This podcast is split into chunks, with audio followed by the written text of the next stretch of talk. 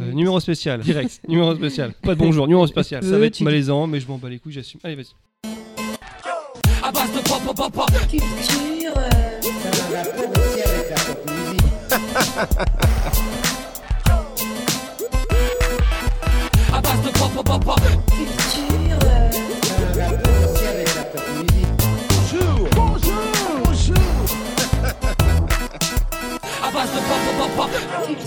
Euh, là, on est dans un démarrage Là, de c'est un démarrage totalement nouveau. On teste, on se cherche. hein. Ça fait 8 ans qu'on cherche, mais c'est pas grave.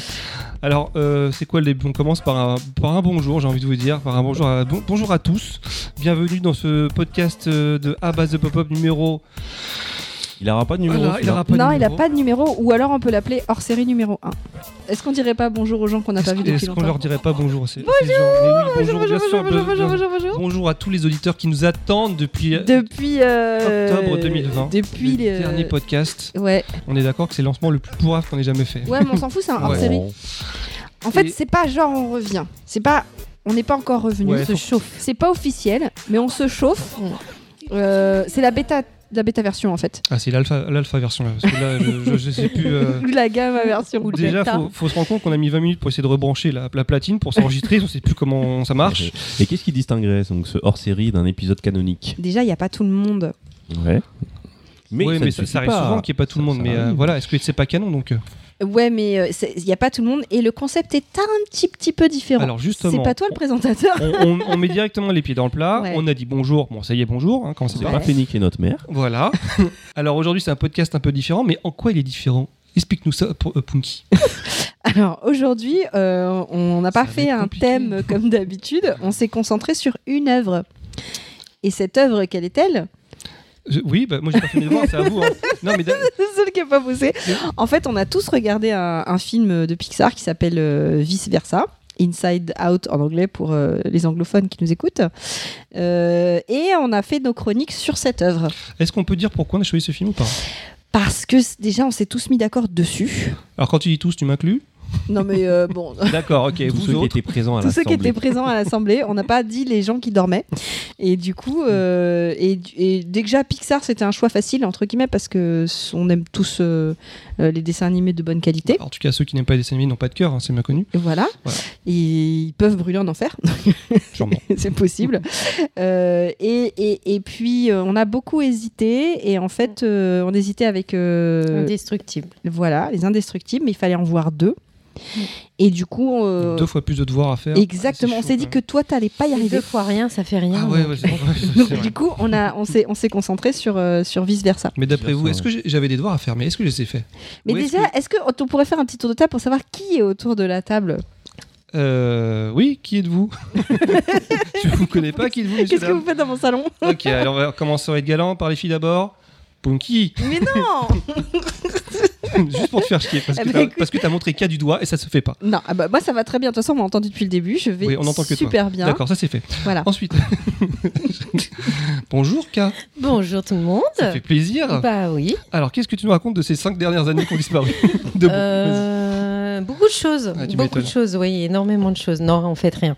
Euh, comme d'hab, quoi. Bah, le- Mais, L'effet trop noir en euh, fait. Ouais, c'est ça, c'est ça. Il y a un an de ma vie en suspens. Non, je rigole. Moi, j'ai bossé quand même. Ça arrive. Ouais, mais en fait, c'était que, bah, comme un peu tout le monde, c'est que, le boulot. Donc, Hein euh, que le boulot. Que le boulot. Ouais, que le boulot. Bah, là, c'est quand même plus agréable parce qu'on peut ressortir et tout. On peut profiter un petit peu euh, du merveilleux temps de cet été, notamment. Mm. Mais euh, ouais, non, ouais, bah, boulot, boulot. Et puis, euh, et puis là, depuis quelques temps, un petit peu plus de plaisir. Donc ça fait du bien. Ah, tu nous parles de ta vie sexuelle. Donc, alors vas-y. Je ne parlerai pas de ma vie sexuelle. Autant pour moi. Non, pas à chaque fois quand même. Surtout quand il n'y a rien. ah, c'est Covid. Hein. C'est une annonce. C'est l'effet l'effet- l'effet Covid. Ah, l'effet ouais, Covid, il dure depuis exact. 15 ans chez moi. Mais euh, Mais à mon avis, c'est pas pour euh, tout le monde le cas. hein. Si on parle de, de Choco et Punky, est-ce qu'il s'est passé quelque chose euh, dans votre vie euh, récemment ou pas? Non, pas du tout. Bon, Le boulot, boulot. non, ça va. Oh, Euh, boulot, euh, boulot. En fait, on a plus de boulot à la maison parce qu'on a un nouveau colocataire. Ah, un, Ah. un animal peut-être. Euh, non, mais c'est c'est à quelqu'un qui paye pas le loyer, à Ah, qui on doit faire à bouffer. De toute façon, les gens sont au courant. Il a participé à un podcast. Oui, c'est vrai qu'il a ouais, participé mais à un même moi podcast. j'ai déjà tout oublié de ce qui s'est passé le dernier podcast. Alors euh, j'imagine pas les auditeurs. mais, euh, mais voilà, quoi. Il fait, il fait pas grand chose dans la vie. On parle d'un- d'un- Oh, si, arrête, il signe encore. Oui, Eh. c'est vrai, il arrive à signer encore. signe encore. On parle de moi ou quelqu'un d'autre. Il mange du fromage un peu comme toi. Ah, ouais, ouais. Voilà. Bon, plus a- sérieusement, Euh, Choco, est-ce que tu as, des trucs à nous dire sur les, Bah, déjà, bonjour à ces dernières années, on va dire? Euh, ouais, c'est euh, bah, nous, bah, justement, on a parlé de, on a parlé de notre colocataire qui nous a quand même bien occupé l'esprit et en positif. Après, euh, pour en revenir un peu au sujet de notre podcast, euh, c'était années- une année un peu compliquée niveau pop culture. Moi, c'est ce que je retiens. Moi, en tant que grand, grand, grand consommateur, j'ai pas l'impression d'avoir tant consommé que ça. Tu parles au niveau de tout ce qui est film, euh, Ouais, musique. film, euh, jeu, euh, ouais, même musique. Ouais, j'ai l'impression que musique, c'est peut-être un des trucs qui m'a le plus occupé cette année, alors que d'habitude, c'est un peu la cinquième roue du carrosse. Donc, euh, ouais, année, euh, ouais, une petite année pauvre culturellement, mais, euh, mais sinon, ça va, la patate. On n'est pas les plus à plaindre, c'est vrai. N'est Mais c'était, ça tournait au ralenti. Donc au final, on se rend compte que bah, c'est petit podcast parce qu'on est que 4, c'est-à-dire qu'il manque Moufette et Tripin. Donc Tripin parce qu'il fait encore sûrement le tour du monde à la voile ou en skateboard, on sait pas. Et parce que Mais en Moufette, dansant sur un parce que- Moufette parce qu'elle ne sait pas lire son emploi du temps, c'est ça Je crois que je résume bien. Et qu'elle se, trompe entre les vacances, etc. C'est un, un petit tacle gratuit, mais c'est bien fait. Euh, donc en petit podcast, mais en même temps, pour commencer, je trouve que c'est pas mal à 4. Non? Ouais, ouais, pour s'y remettre, ça euh, s'y remettre cool. doucement, pour se Ouais. souvenir comment on se sert d'un Ça micro. va être cool ups. On Euh, va finir à 4h du mat. Ouais, attends. Petit podcast. Petit podcast. Donc du coup, euh, bah, si on lance directement la micronique, si jamais on fait un petit tour de table euh, micronique pour savoir si vous avez Ouais, des choses bah, à dire. bah micronique, ouais. J'imagine qu'il n'y a pas de jingle. Non, ça n'a pas changé. non, on n'en a pas. Bah, bien sûr que non. C'est la micronique. 1-1. C'est la micronique. Voilà, 1-1. t'as ton jingle. C'est pour ça qu'on n'a pas de jingle. euh, bah, alors, du coup, qui veut commencer son, son petit truc à dire sur la micronique Est-ce que quelqu'un veut se lancer ou pas? Bah, Parce que les filles, vous vous regardez là, il va se passer je un vais, truc. je vais, euh, je vais, je je me lancer. Parce qu'on est euh, tous un peu timides, il faut, faut se rendre compte. Non, non, mais je et vais je crois aller. que la bière chez Bon, c'est bon, tu te tais que je puisse parler ou pas? Alors, est-ce- est-ce- vous, avez choisi vous voulez que je sois haute? Alors, je suis haute à ma manière. Ça va chier maintenant. Putain. Euh, Non, je voulais vous parler de ce dans quoi j'étais tombée. En fait, je suis tombée dans une chaîne YouTube qui m'a fait du bien au niveau musical parce qu'il faut savoir que euh, il y a quelques années j'étais euh, quand j'étais plus jeune écouté beaucoup beaucoup de musique mais surtout des certains genres en particulier. Donc voilà pour les gens qui ont imaginé que leur mariage euh, il ferait venir un jour Brian McKnight ils me comprennent pour ceux qui ont écouté euh, non ça vous parle pas Ça me dit quelque chose. les fans de R&B, Ah. les, les fans de R&B, les gens qui ont écouté euh, Monica et euh, non ça et Brandy. Brandy, Si, si, si, ouais, euh, Brandy et Monica. de Si on Boy Is. Mine, Mhm. voilà, qui sont capables de chanter euh, toutes les chansons des En 112 et en tout. gros, t'es tombé sur une chaîne qui Men. diffuse ce type de musique, ça Is- Ah, en fait, non, je suis tombée sur un- une chaîne YouTube donc de quelqu'un qui s'appelle Stevie. Sa chaîne s'appelle Music Feelings et j'ai regardé toutes ses vidéos. Et ce type, c'est un puits de Il y culture. en a beaucoup. hein. Il y en a beaucoup.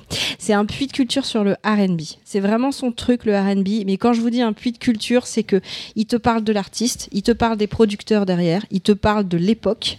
Et il te parle aussi de la construction musicale des albums. Donc il a, c'est un type, il a vraiment étudié ça à fond. Il est très très très bon dans ses Oui, c'est un explications. passionné ou c'est quelqu'un qui a travaillé dans le milieu? Euh, c'est un passionné. Je pense que il a fait, de ce que je En fait, comprends, il a fait du blog. il a fait du blog et maintenant, enfin, il, il est reconnu en fait parce qu'il a des artistes français qui vient, euh, qui l'interviewent aussi. Mais euh, la manière dont il te parle dans ses chaînes, c'est, euh, il te raconte des histoires. Et ça, c'est génial. Il te parle d'un artiste, il te raconte son histoire. Et donc, du coup, il, y a aussi, il raconte aussi tous les dramas que je vivais de loin à l'époque. Je me disais, mais là, il s'est passé quelque chose sur cet artiste, c'est pas possible, c'est quoi son histoire? Et lui, il arrive, il te raconte ce qui s'est passé. Ah, donc, ok, du coup, c'est des fait. années Ah, de d'incompréhension qui arrivent où tu sais vraiment s'il y a en fait vraiment eu une embrouille à la base entre Brandy et Monica ou alors par exemple l'album de Confession de Usher le second album quand il est sorti et qu'il avait cassé avec sa nana qui était une nana connue de l'époque et en fait est-ce qu'il y avait une vraie histoire dessous parce que dans l'album Confession pas- euh, c'était il pas explique qu'il a trompé son nana non, Non. c'était pas Alicia Keys c'est la meuf des Chili de TLC. Chili de Ah. TLC. Et en fait, tu, tu découvres grâce à lui qu'en fait, non, mais ils ont le producteur qui était un génie, il a utilisé cette rupture pour vendre un album mature de Usher qui a cartonné. Il a fait, je crois, 8 millions de ventes. Enfin bref, il te raconte des histoires, c'est passionnant. La manière dont il t'en parle, c'est génial. Pour les gens qui aiment ce type de musique, c'est top. Et même pour ceux qui sont pas forcément fans, mais qui veulent connaître un peu plus, vous pouvez choisir des vidéos, donc c'est très intéressant. C'est tout en anglais? Non, c'est en français. C'est un mec qui vient à la base du Cameroun. Et qui maintenant est en France. Et euh, je crois qu'il y a une vidéo où il raconte son histoire, euh, comment il est tombé dedans, etc., comment il écoutait des albums de R&B. Il est très drôle. En plus, il est, il est drôle quand, euh, quand il parle des époques de la musique, parce qu'à un moment donné, le R&B est mort dans des... Comment il appelle ça On the Flodery, là? Et On the Floor. En the- fait, il y a la période des années 2000 jusqu'à 2010 où il y a eu le règne de David Guetta qui a un peu tué le R&B. Mais clairement, et il y a eu, il y a eu les traîtres comme, bah, comme Usher. Usher y a un eu la naissance de, de- de gens comme Florida, il y a eu le règne de Pitbull, toute cette période pour- sombre. Justement, pourquoi c'est un traître Parce qu'il a, Parce il a fait une chanson avec David Guetta. Mais parce qu'il a Ah, lâché son public a- R&B, il a plongé il, a dans plongé dans les, dans les On the mais c'est et- pas le seul à avoir fait une musique. euh, David Guetta, il s'est entouré non, des non, Non, ça, il y en a plein, mais il y en a qui sont restés des pros, des, tu sais, il y en a qui sont restés des purs, qui n'ont pas traduit. c'était un peu le diable et en fait, il fallait pas pactiser avec lui, sinon. Bah, en fait, si euh, tu veux, alors la musique aux États-Unis, c'est très différent de- d'en France, dans le sens, et ça, il te l'explique bien, en le sens où tu as plusieurs radios avec des, des populations différentes qui écoutent de la musique différente. La musique urbaine euh, noire américaine, elle est écoutée par une population euh, qui est fidèle, tu vois. C'est pas la même, celle qui écoute du R&B, c'est pas la même que celle qui écoute du hip-hop. Attention, c'est deux populations différentes. Donc c'est des gens qui sont fidèles, mais si tu commences à les tromper et que tu fais ça pas bien, En fait, il y, a- il y a ça et il y ils a se le sentent euh, trompés, tu vois. Mais il y a des histoires de ouf avec les, les fans. Euh, Par exemple, euh, quand Usher, à un moment donné, s'est marié avec une nana, bon, ça il en parle aussi, et que son public, qui était principalement des fans, n'aimait pas la nana. Ouais, c'est vrai, mais c'est trop. euh, C'est des histoires de-. Amour, Mais ça, c'est quelque chose qu'on peut juste euh, décrypter aux États-Unis ou on peut faire à peu près la- le même schéma en France non, parce qu'en fait, aux États-Unis, tu as vraiment ce système de radio C'est des cases. avec, ouais, avec des, des, des, des populations qui vont écouter et qui sont des publics. Enfin, déjà, la population n'est Nous, on a une pas version beaucoup plus simplifiée de ça, parce qu'il y a un Ouais. peu de ça. Par exemple, Skyrock, c'est la radio rap, et enfin maintenant il y a les radios rap, il y a les radios, euh, les, euh, mais il y a pas, c'est pas aussi, euh, c'est pas aussi euh, marqué avec les radios mainstream, les radios country, les radios rap, les radios R&B.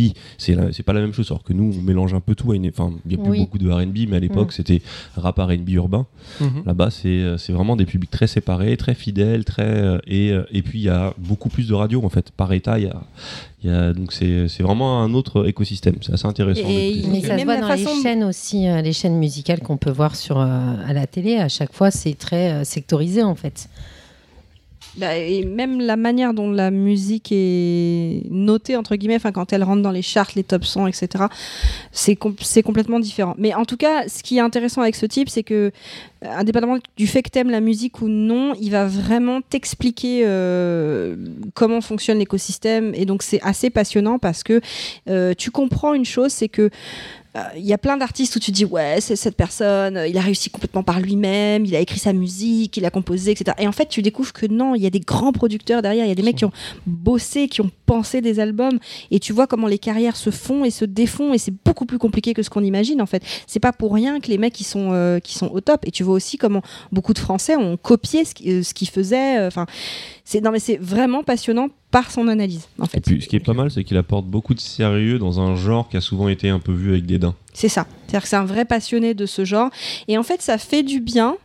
Parce que euh, c'est vrai qu'à une époque, quand tu écoutais du R&B, t'es un peu genre, euh, ouais, t'es trop euh, dans le love et tout. Non, mais c'est vrai. Mhm. Alors que, en fait, derrière, c'est des gens qui chantent ultra bien.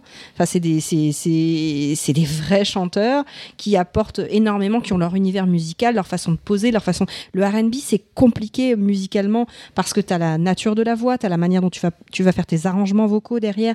Il y a des cultures d'arrangements vocaux. Par exemple, Brandy est considérée comme une bible. C'est la bible de- des harmonies.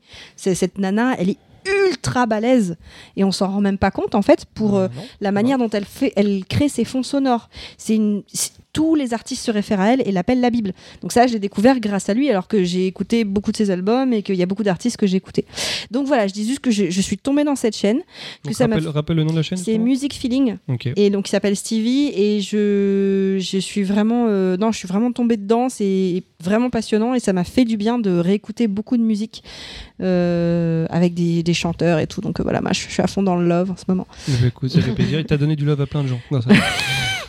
voilà Ben, ça fait plaisir. On a, on a découvert un nouveau truc grâce à toi. Donc, euh, est-ce que tu veux rajouter un petit truc ou pas ou c'est bon pour toi? Euh, Shmigadoon et sinon je sur Apple TV et sinon je passe la main à T'as dit quelqu'un quoi, d'autre. Shimigadan Shmigadoon série sur Apple TV euh, qu'il faut voir Très qui est bonne top série. avec, Très, très bonne euh, série, avec, euh, très- Vous courte. pitchez, tu laisses comme ça? Euh, je- c'est un couple qui se retrouve coincé dans une comédie musicale Sachant qu'un des personnages, c'est Michael Key de Key and Peele. Yes, et il y a le- une nana le qui vient le du show. SNL. Bref, j'arrête et je passe la main à K. Eh bah, t'as t'as passé la main. J'ai pris la main. Euh, bah moi, je vais vous parler juste d'un petit rebondissement euh, sur une ancienne aff- affaire qui date de 2015, à savoir l'affaire de Lucas Tronche. Alors, je suis désolée, ça sera peut-être un peu moins joyeux. Ouais, là, c'est vraiment grand Ouais. écart latéral. Ouais, euh, bah. Moufette me manque, alors je Le mec s'appelle Tronche, donc ça va, c'est drôle. son histoire un peu moins. Euh, en fait, je ne sais pas si vous, euh, vous vous souvenez, donc en mars 2015, il y a un jeune homme de 15-16 ans qui a disparu, euh, Lucas Tronche. Donc, il y a eu énormément de, de- de- d'affiches avec son visage qui, a été pla- qui ont été placardées. Avec sa tronche. J'étais obligé de la faire citer, mais je t'ai vu, j'ai vu ton œil briller avant que tu la fasses. Avec chaud. sa tronche, ouais. Oh, arrêtez, pauvre biquet. Euh, et en fait, euh, bah, pour revenir sur l'histoire, c'était un jeune homme euh, qui devait euh, donc, euh, qui avait prévenu ses parents qu'il allait partir à un cours de natation et donc il allait rejoindre son frère à un arrêt de bus, sauf que il n'a jamais été à cet arrêt de bus. On a découvert suite à ça donc qu'il n'avait jamais pris d'affaires de piscine et qu'il avait pris un sac à dos et dans son sac à dos il avait mis un sac de, cou- de couchage, excusez-moi, un couteau, de l'argent de poche et tout. Donc voilà, pendant bah, presque six ans, pendant six ans en fait, euh, on n'a jamais retrouvé euh, ce jeune homme. Et là en juin, en fait, euh, il y a eu des sapeurs-pompiers qui ont, qui ont été dans une falaise et qui, ont- qui sont descendus beaucoup plus profondément de la, falaise et en fait ils ont découvert les ossements des ossements, un sac à dos et donc après des expertises, donc en juillet, le 8 juillet, effectivement, le 8 juillet 2021 en fait, on a pu euh, donc annoncer que c'était le corps de, de Lucas. Tronche. Je vais arrêter de dire tronche parce que ça va faire rire à chaque fois sinon. Euh, donc de Lucas et le, la chose qui est euh, moi qui m'a un peu touchée, c'est le fait de savoir que le corps a été retrouvé à à peine 800 mètres de son domicile familial. C'était quoi? C'était dans une forêt? Alors une en fait, c'est dans une, c'est à une falaise, donc c'était un endroit qui était un petit peu euh, difficile d'accès, mais c'est un endroit où il allait régulièrement. Et euh, en fait, son corps a été vraiment retrouvé. euh, tout en bas de la falaise, ils ont retrouvé aussi son téléphone, euh, des, des restes, parce que bon, au bout de six ans, c'est plus que des ossements, donc des restes de, de, de bouts de menton. C'est assez étonnant si c'était à 800 mètres de chez lui et qu'on savait que c'était un endroit où il allait souvent. Bah, c'est ça. Alors, à ce qui bout. paraît, il y aurait eu. Alors, euh, je dis à ce qui paraît parce que je suis plus sûre à 100%, mais pour moi, il y avait eu des fouilles qui avaient été effectuées euh, dans ce secteur-là. Euh, je crois même avec les caméras thermiques et tout. Sauf que le, le problème, ils n'ont pas fouillé euh, au plus bas. C'est-à-dire que ils ont. Ils, ils sont descendus un peu, mais pas vraiment tout au fond. Et là, euh, je crois que l'affaire avait été relancée, donc c'est pour ça qu'ils avaient été un peu plus en profondeur. Et donc, ils ont découvert les ossements euh, de ce jeune homme. Maintenant, la difficulté de savoir est de savoir c'est quoi les causes de l'accident, sachant Bah, il est tombé. Alors. Soit il est tombé, soit il a été poussé parce qu'à ce qui paraît, euh, Il était pas tout seul? bah, à ce qui paraît, des gens auraient vu des silhouettes, auraient vu une camionnette euh, aussi ce soir, ce soir-là, euh, avec des phares allumés, donc des gens qui habitaient au loin. Donc euh, ils auraient. Ils arrivent à s'en souvenir depuis. euh, Alors, il y avait. euh, alors, là aussi, la chose qui est un peu perplexe, quoi, qui, qui rend l'affaire un petit peu bizarre, c'est que c'est des, des, des. Comment dire Des interviews, quoi. C'est des interviews, ouais, qui ont été faites déjà à avant, à l'époque. Et euh, ça va pas. ça va- C'est pour ça qu'ils ont fouillé, mais pas en profondeur, en fait. Parce qu'ils sont restés. euh, mais euh, c'est quelque chose qui avait déjà C'est été. des- Oui, c'est entendu, euh, euh, c'est c'est pas six ans après qu'ils non, ont témoigné. c'est pas six C'est ans après. Donc voilà, donc là, euh, l'enquête est euh, relancée. Donc, euh, ce qui est bien pour les parents, c'est qu'enfin, Ils peuvent faire leur trouvé, deuil. Ils peuvent Ils faire leur deuil. Euh, mais voilà, la, la cause est encore euh, inconnue parce que c'est quand même. Est-ce qu'il serait pas suicidé aussi? Parce que euh, c'était quand même un adolescent qui était un peu timide. Alors, à ce qui paraît, il avait pas trop de soucis à l'école, mais là encore. Euh, va falloir, euh, ouais, il y a énormément d'hypothèses. Est-ce que c'est quelqu'un qui l'a poussé? Est-ce qu'il s'est suicidé? Parce qu'il était quand même parti Et- avec un sac de couchage. Ouais, tu me dis, il y euh, avait aussi son portable, ils n'ont pas pu faire une recherche euh, de alors, localisation. il faut ça. savoir que les recherches, ça prend du temps et que là, le corps a été retrouvé. Quoi? Officiellement, on peut dire que c'est lui euh, Par rapport le aux 8 vêtements? juillet. Les vêtements, euh, le portable qui a été retrouvé à côté de lui, le sac à dos. Euh, donc voilà, donc c'est le 8 juillet. Donc là, ça fait quoi? Ça va faire euh, un peu plus d'un mois. Oui, mais Donc, je veux dire, euh, quand, quand ils ont commencé les recherches au, dé- au début, ils n'ont pas cherché à localiser le téléphone s'il s'il y en avait un. Il, y avait Il pas a moyen été cou- Alors, je crois que je vais pas vous dire de bêtises, mais je pense que son téléphone, parce que son frère avait essayé de l'appeler, sachant Ouais. que il avait donné rendez-vous à son frère à l'arrêt de bus pour qu'ils aillent ensemble à l'entraînement de natation. Sauf qu'il est jamais arri- arrivé à l'arrêt de bus et je crois que le, frère, donc il est parti de la maison, il devait être 17h et je crois que le frère, euh, le frère vers 17h30, il a essayé d'appeler et il était directement sur messagerie. Donc le téléphone, si je me trompe pas, je crois qu'il a été arrêté, euh, quoi, il a été coupé vers 17h et quart, un truc comme ça, quoi. Donc, sachant que le téléphone était coupé, euh, je pense qu'après, ils peuvent peut-être pas localiser. Ce que je comprends pas, c'est qu'ils peuvent pas avoir le dernier point de localisation du téléphone. Ou alors, le dernier point, alors, le dernier point de localisation, c'était une borne qui était près de chez lui, mais qui euh, n'était pas celle habituelle, c'était pas la borne qui bornait quand il était dans sa maison. Donc la dernière borne est pas loin de chez lui, D'accord. mais c'est pas celle qui bornait quand il est normalement dans la maison. Donc en fait, la dernière fois où il a après coupé son téléphone, il était pas loin de chez lui. Est-ce qu'il était au niveau de la falaise? Ça, euh, j'ai pas plus d'informations. Mais en tout cas, euh, Donc l'enquête est toujours en cours, c'est ça? Voilà, bah, il relance là vraiment l'enquête parce que c'est vrai qu'à partir du moment où tu as un corps, bah, c'est beaucoup plus facile. Oui, parce que évidemment, enfin, la thèse de l'accident a l'air d'être le plus crédible par rapport à ce que tu me dis. Donc, il est parti, il avait un sac de couchage ou un camping. un truc Alors, comme il ça. avait, ouais, il avait. Bah, ce, qui, ce qui est étrange, c'est que tu peux dire l'accident, mais à la base, déjà, est-ce que c'était pas une fugue? Si c'était une fugue, on peut parler pas que d'accident, mais de suicide dans ce cas-là. Parce que Bah, il dit à ses parents. Alors, il dit, oui, pas forcément, mais ça peut être une deuxième hypothèse. Parce que déjà, il dit à ses parents qu'il va à la piscine. Mais il ne me prend pas d'affaires de piscine. il prend un sac de couchage. Donc, déjà, dans la logique, si tu prends un sac de couchage, c'est que tu comptes pas rentrer ouais. Tu comptes pas rentrer. Donc, déjà, là, c'est plus une fugue. Quoi? Déjà dans la logique. Mais après, Ou en tout il cas, a il une peut aussi aller dire, a- enfin, dormir chez quelqu'un qu'il n'est pas censé dormir chez. Enfin, Oui, mais tu préviens la personne. Il y a oui, sauf s'il veut le cacher. Voilà. Sauf si c'est quelqu'un qui veut être- cacher avec. Là, euh, ce qu'il y a, c'est que c'est comme si on faisait un arbre. En fait, là, tu ouvres déjà deux possibilités. C'est soit une fugue, soit euh, ça peut être un enlèvement ou quelque chose comme ça. Vous êtes d'accord Ouais. Après, dans la fugue, ça peut être un accident. Il a pu tomber de la falaise. Mhm. Par exemple, il voulait peut-être aller dormir euh, au bord de la falaise. Il a, eu- il a glissé, il est tombé. Ou ça peut être aussi euh, un suicide Ou une tierce personne. ou une qui- tierce personne. Euh, pareil, pourquoi couper son téléphone? Alors, et- et ça- Alors- Bah, ça serait pas une possibilité que le téléphone se casse quand, euh, pendant la chute Tout simplement? Alors, à 17h30, il- à 17h15, il était dans le, il était pas, il était pas tombé encore.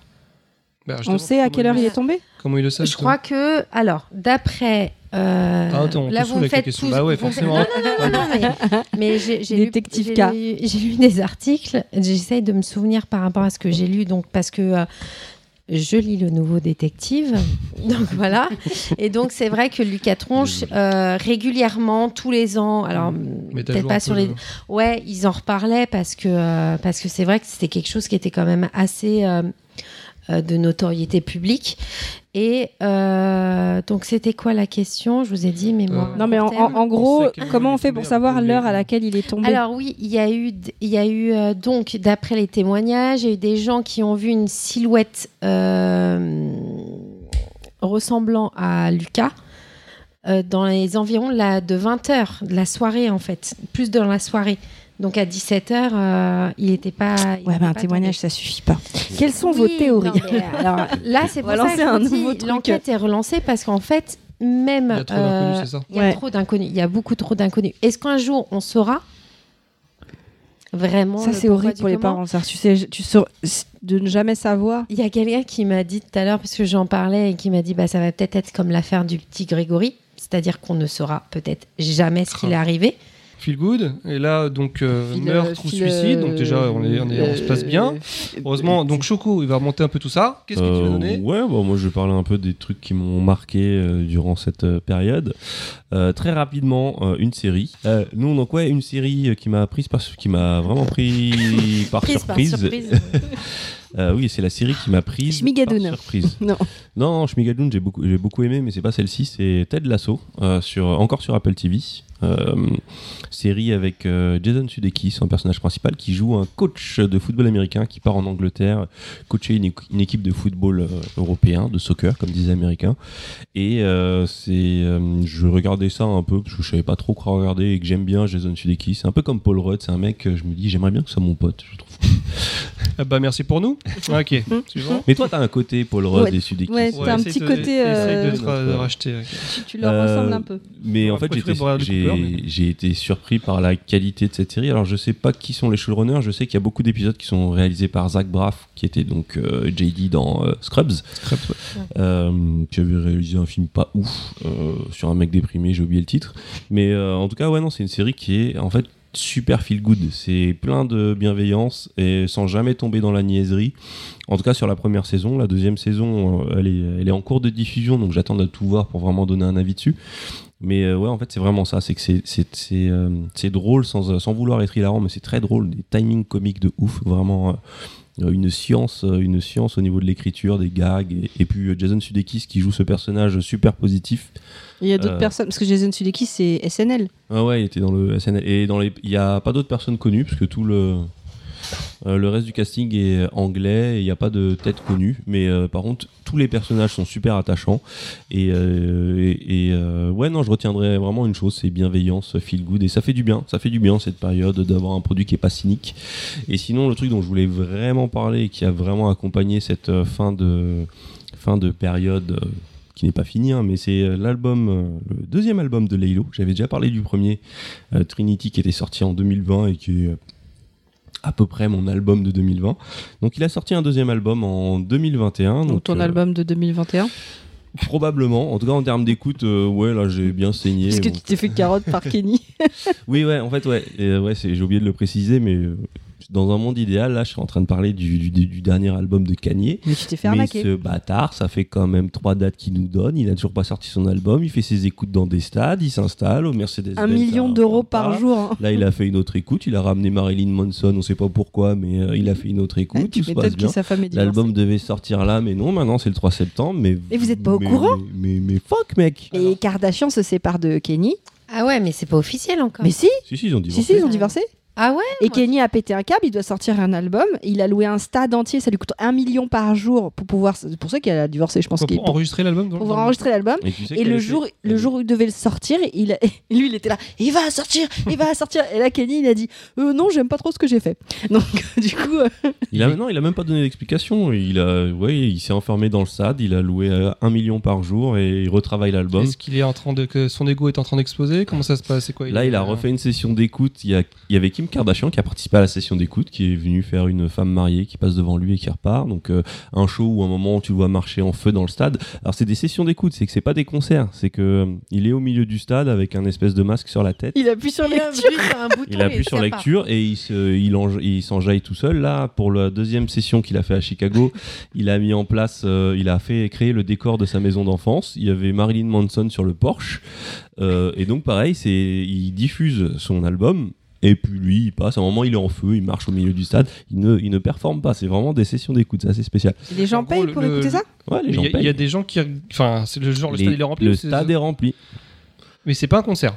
C'est pas un concert, mais c'est Kanye et il faut écouter. Enfin, moi je comprends parce que je, je suis, je Tu suis, je suis un Kanye Zouz.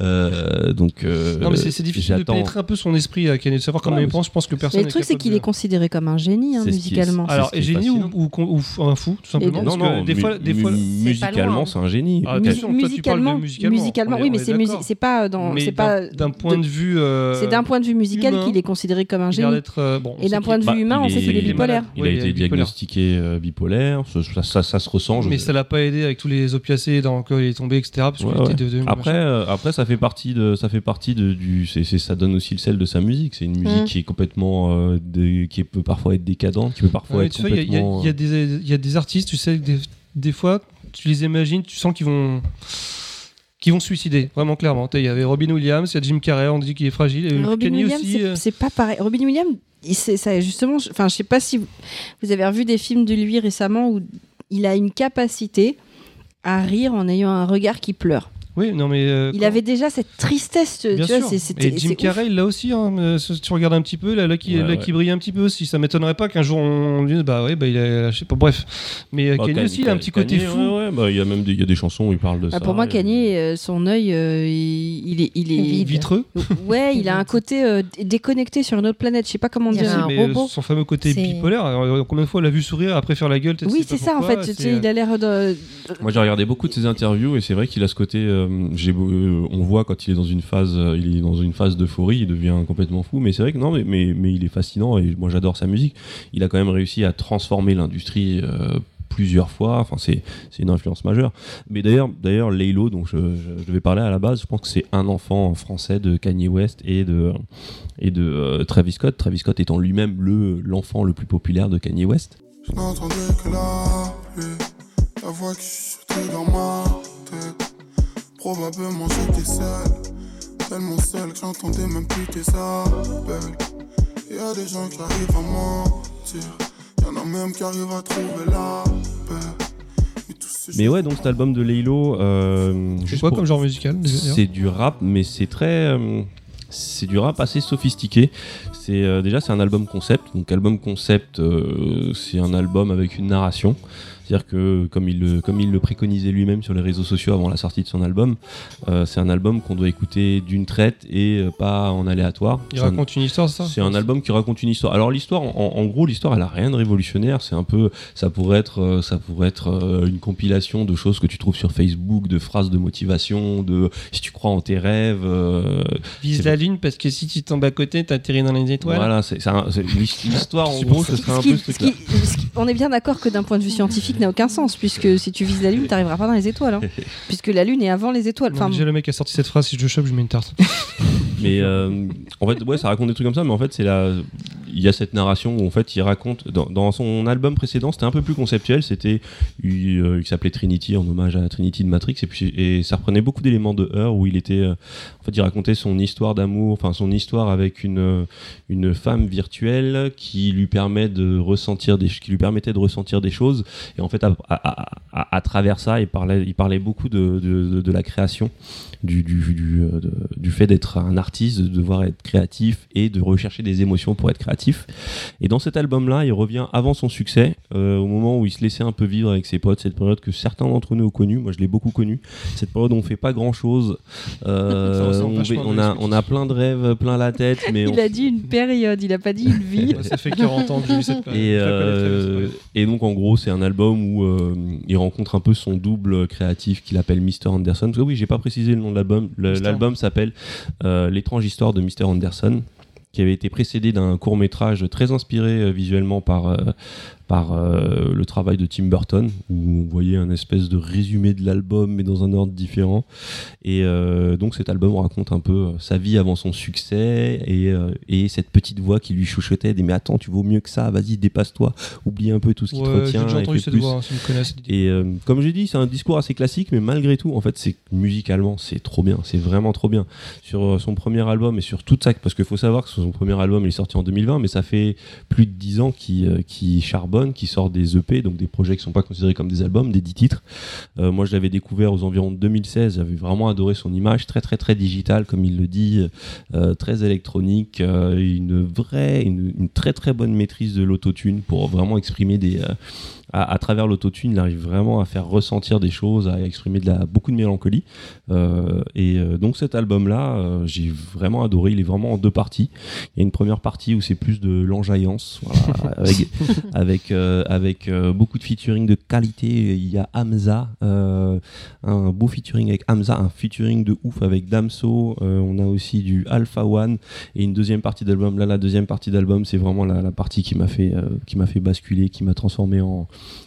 Enfin, moi, je suis un Lelo Zouz aussi. Je suis un gros. euh, je fais partie du FC Lelo. euh, je, suis- je suis moy- euh, moyennement objectif quand je parle de lui, même si j'arrive à le rester quand même un peu. Mais euh, dans la deuxième partie, il bascule vraiment dans, dans, dans la mélancolie. Et là, pour moi, c'est c'est que des orgasmes. Il y a des, il y a des, il y a des morceaux que j'écoute. euh, Il y a des passages que je me remets. Ça que se je voit me que tu peux en parler pendant des orgasmes. Ah ouais, non, non, je pourrais en parler pendant des heures. C'est c'est c'est des textures. C'est c'est vraiment un album super texturé. D'un point de vue sonore, c'est vraiment des textures. Ça vient te ch- te, te- te Chatouiller. caresser l'oreille. Il y a des il y a des il y a des il y a des fois il y a des petits des, des petits sons. Comme ça Attention, il y en a une, elle est un peu en manque. hein. Non, c'est pas ça. J'ai cru que tu allais dire qu'on dirait qu'il va te chier dessus. Et là, je me suis dit, mais où il va? Où il va? Excusez-moi. Non, c'est très, c'est c'est vraiment, en fait, c'est ce que j'aime bien, c'est que c'est sophistiqué, mais ça fonctionne. C'est sophistiqué, mais c'est pas, mais c'est c'est c'est très, par rapport à, hum, enfin, ça reste assez accessible. C'est pas, c'est pas de l'expérimental faire de Bah, vu comment t'en parles, ça donne envie, hein, c'est sûr. J'ai l'impression que je me suis tapé un bon porno là, vu comment t'en parles, je suis sûr. Bah c'est, après, c'est, euh, je sais pas, je sais pas comment ça sonnerait dans l'oreille d'un, d'un, blanc, vas-y, dis-le, vas-y, dis-le. pas du tout Si, d'un si, blanc. C'est raciste ce que tu dis. Ah, euh, il faut savoir que Laylo, c'est euh, considéré un peu. euh, on parle les, les, ra- les rappeurs qui marchent chez les blancs, on appelle ça euh, souvent le rap de Yankee. Laylo, il peut être, euh, il plaît beaucoup à la, à la population blanche qui écoute du rap. Et, euh, et euh, moi, moi, ce que je me demande, c'est pour un néophyte écouter du Laylo, ce que ça fait, parce que c'est presque, euh, c'est presque un peu du rock opératique des fois. Enfin, c'est très, euh, c'est des trucs, c'est des trucs très imagés, c'est très musical. Enfin bref. Du bah, Queen. Bah du Queen en rap, ouais, ça peut, euh, ouais, c'est ça. Il y a ce côté très. euh, Je viens de résumer tout ce que t'as dit en un seul mot. Ok. Bon, en gros, t'as kiffé Bon voilà, en gros j'ai kiffé ma race euh, et euh, je, je ne fais qu'écouter du Laylo. Eh ben Voilà. écoute, ça fait plaisir, mais ça donne envie. Et juste pour revenir, parce que ça m'a titillé, pour le coup du viser la lune. Parce que ça se tient ta théorie. Non, non, parce que non, non, je vais jusqu'au bout. Parce que soit tu vises la lune, ok, donc faut une certaine euh, vitesse quand même. Mais si tu veux viser, si- pour atteindre les, les- les étoiles, Les étoiles sont il faut, il faut quand même beaucoup plus de, de vitesse et beaucoup plus d'élan. C'est-à-dire que si tu arrives à viser la lune avec la vitesse qu'il faut pour atteindre les étoiles, tu t'écrases sur la lune. Donc déjà, il faut. Oui, c'est vrai. Donc vrai. déjà, soit tu meurs. Non mais déjà le tu- mec, qui- le mec qui a, qui a fait ça ne comprenait pas ce que c'était qu'une étoile. Il Mais pensait non. que c'était un petit point à côté de la lune, alors que c'est un autre soleil. Donc cette théorie, ça tient Non. pas. Je n'y crois pas cette phrase. C'est Voilà. impossible. c'est donc donc Parce du que vous pensez sérieusement que le mec qui a dit cette phrase, il cherchait une théorie derrière Bien sûr que Non oui. mais il aurait pu Mais me donner un truc qui a du sens. Ça n'a aucun sens. Viser la lune pour attirer dans les étoiles quand- C'est d'où tu l'as pris cette phrase de Facebook. Depuis quand sur Facebook il y a du sens. Dites-moi. tu sais, c'est les sincèrement. citations de Facebook avec des jolies oui, photos. Oui, oui, bah. Euh, Avec une si trajectoire tu y bien, crois vraiment, euh, tu réussiras. euh, euh, je sais pas quoi. Ouais, enfin bref. Euh, ne regarde pas ceux qui te trahissent, mais ceux qui t'aiment, tu vois. Des. On a tous des potes qui kiffent C'est de c'est un peu un de des messages de, la- de Laylo. Non mais c'est les messages sur Facebook. C'est vrai que des fois c'est un Non, peu mais ce que j'ai dit, c'est- c'est- cet album-là, c'est un peu, c'est un peu ça, mais en, en super bien sonorement. Sonorement, c'est quoi ce mot-là? On dirait que je suis Ouais, trop t'as- normand. T'as invité deux- t'as inventé deux mots. là, Mais alors moi, ce que euh, j'aimerais savoir, c'est est-ce que t'es venu avec un petit sujet? Bah, bien sûr que non. Mais tu dis, mais tu dis que le bonheur est irréductible. Et je dis, et il dit ton espoir n'est pas si désespéré, à condition d'analyser que l'absolu ne doit pas être annihilé par l'illusoire précarité de nos amours destitués et vice versa. Euh, on est de retour après ce petit in- interlude musical. Et Oh, on va enchaîner bidon. tout de suite avec euh, le pitch du film. Par cas. On voit que je joue la comédie ou pas là? Je joue super bien la comédie, Ouais, pas à la voix. T'es un, un host de folie. Non, mais Ah bah je, sais, tiens, mais on- je, je on mets met- une ambiance de ouf. On prévient, on va spoiler à, À mort. mort. Il y a des trucs à spoiler dans ce film. À mort. Ah bah Oh tout le oui. film. Tout le film. Bah, Non, tout le, du a début jusqu'à la. C'est-à-dire celui qui ça. l'a pas vu, il faut qu'il aille le regarder et qu'il revienne ensuite. Ouais, enfin, il n'y a même pas de twist, il n'y a rien, du tout- y a rien du tout là-dedans. Alors, si, quand les parents meurent Si. dans un accident d'a- de- d'avion, mais. Mais ça- si, il y a un twist. euh. Bon, bah écoute, bah pitch. Vous êtes-vous déjà demandé ce qui peut bien se passer dans la tête des autres? Moi, je le sais. Enfin, je sais ce qui se passe dans la tête de Riley. On parle de Vice Versa. Donc, c'est euh, un long métrage des studios Disney. C'est le 133e. Je vous donne deux petites infos comme ça. Et puis après, euh, je vous raconterai un petit peu le film. Euh, c'est le 15e long métrage de Pixar. Il a été réalisé en images de synthèse par Pic Docteur et co-réalisé par Ronnie Del Carmen. C'est un film d'animation qui est sorti en, en 2015. Il a remporté d'ailleurs en 2016 l'Oscar du meilleur film d'animation. Euh, alors, ce qui a inspiré les personnages du film, c'est une théorie euh, d'un psychologue américain qui est la théorie des émotions de base de Paul Ekman, si je le dis bien. C'est ça. C'est ça. Euh, il a reçu d'excellentes critiques de la part de la presse. Au bout de trois semaines aux, aux États-Unis et au Canada, il a enregistré, alors attendez, je vais bien le faire, 245 891 391 000, excusez-moi, 395 dollars. Et 30 Les 30 centimes. Ah, pas loin, 27. et euh, en. Et c'est le juste prix. Ouais. Le 5 août 2015, il a cumulé en France. euh, alors attendez, j'ai mal écrit. 41 millions. Bon, beaucoup d'entrées. hein. Parce qu'après, il y a- après, il y a un quiz. Hein, J'ai pas mes lunettes. Je vous dit 41 préviens, sur Twitter, France, il y a un quiz. T'as dit 41 millions en France. 41 millions d'entrées, ça me paraît beaucoup. Ouais. Non, 4 millions. Euh, 4 Ah oui, millions, excusez-moi. Non, mais je. 41 vieillis. millions, il éclate le Titanic. je vois mal sans mes lunettes. Et euh, en gros, une grosse info. L'info la plus importante, c'est Punky qui me l'a donnée. C'est le premier Pixar sans méchant. C'est ça. Voilà, il y a des gens colériques, il y a des gens qui ont peur, il y a des gens qui sont dégoûtés, mais il n'y a pas de méchant. Quoique, euh, non, c'est pas un vrai méchant, mais ça, je vous en parlerai tout à l'heure. C'est quelqu'un qui fait peur. Est-ce que c'est c'est sûr ou pas ça? Oui, oui. Ok. Parce que c'était dans la charte de base de Pixar quand ils ont lancé leur, pre- leur premier court métrage, c'était leur truc, c'était pas de méchant. Alors je sais pas s'il y a d'autres Non, mais le méchant, dans le sens, il n'y a pas un, un vrai personnage antagoniste. Alors, euh, euh, Parce que dans Toy Story, c'est vrai que le- oui, Il y en a, hein. un. Mais est-ce que dans les Mais autres dans le c'est- premier, il y a Sid, mais c'est pas un vrai. C'est Dans pas un antagoniste. y non, a. c'est Oui, dans mais il y le- en a toujours un là, il n'y en a pas du dans- tout dans en le fait. premier Toy Story, c'est Euh, c'est le on c'est n'est pas face à un Il y a pas une personnage. lutte. Ouais. Il n'y a pas une lutte entre deux personnages. À un moment, il y a méchants. des personnages qui sont des obstacles, je pense au clown. Bah oui, c'est ça, c'est ça que je voulais parler. pas C'est pas, un pour, pas euh, un vrai antagoniste, c'est Ouais. un. Et en plus, même quand tu. Bon, on en parlera après du clown, mais bon, raconte-nous le film. Voilà.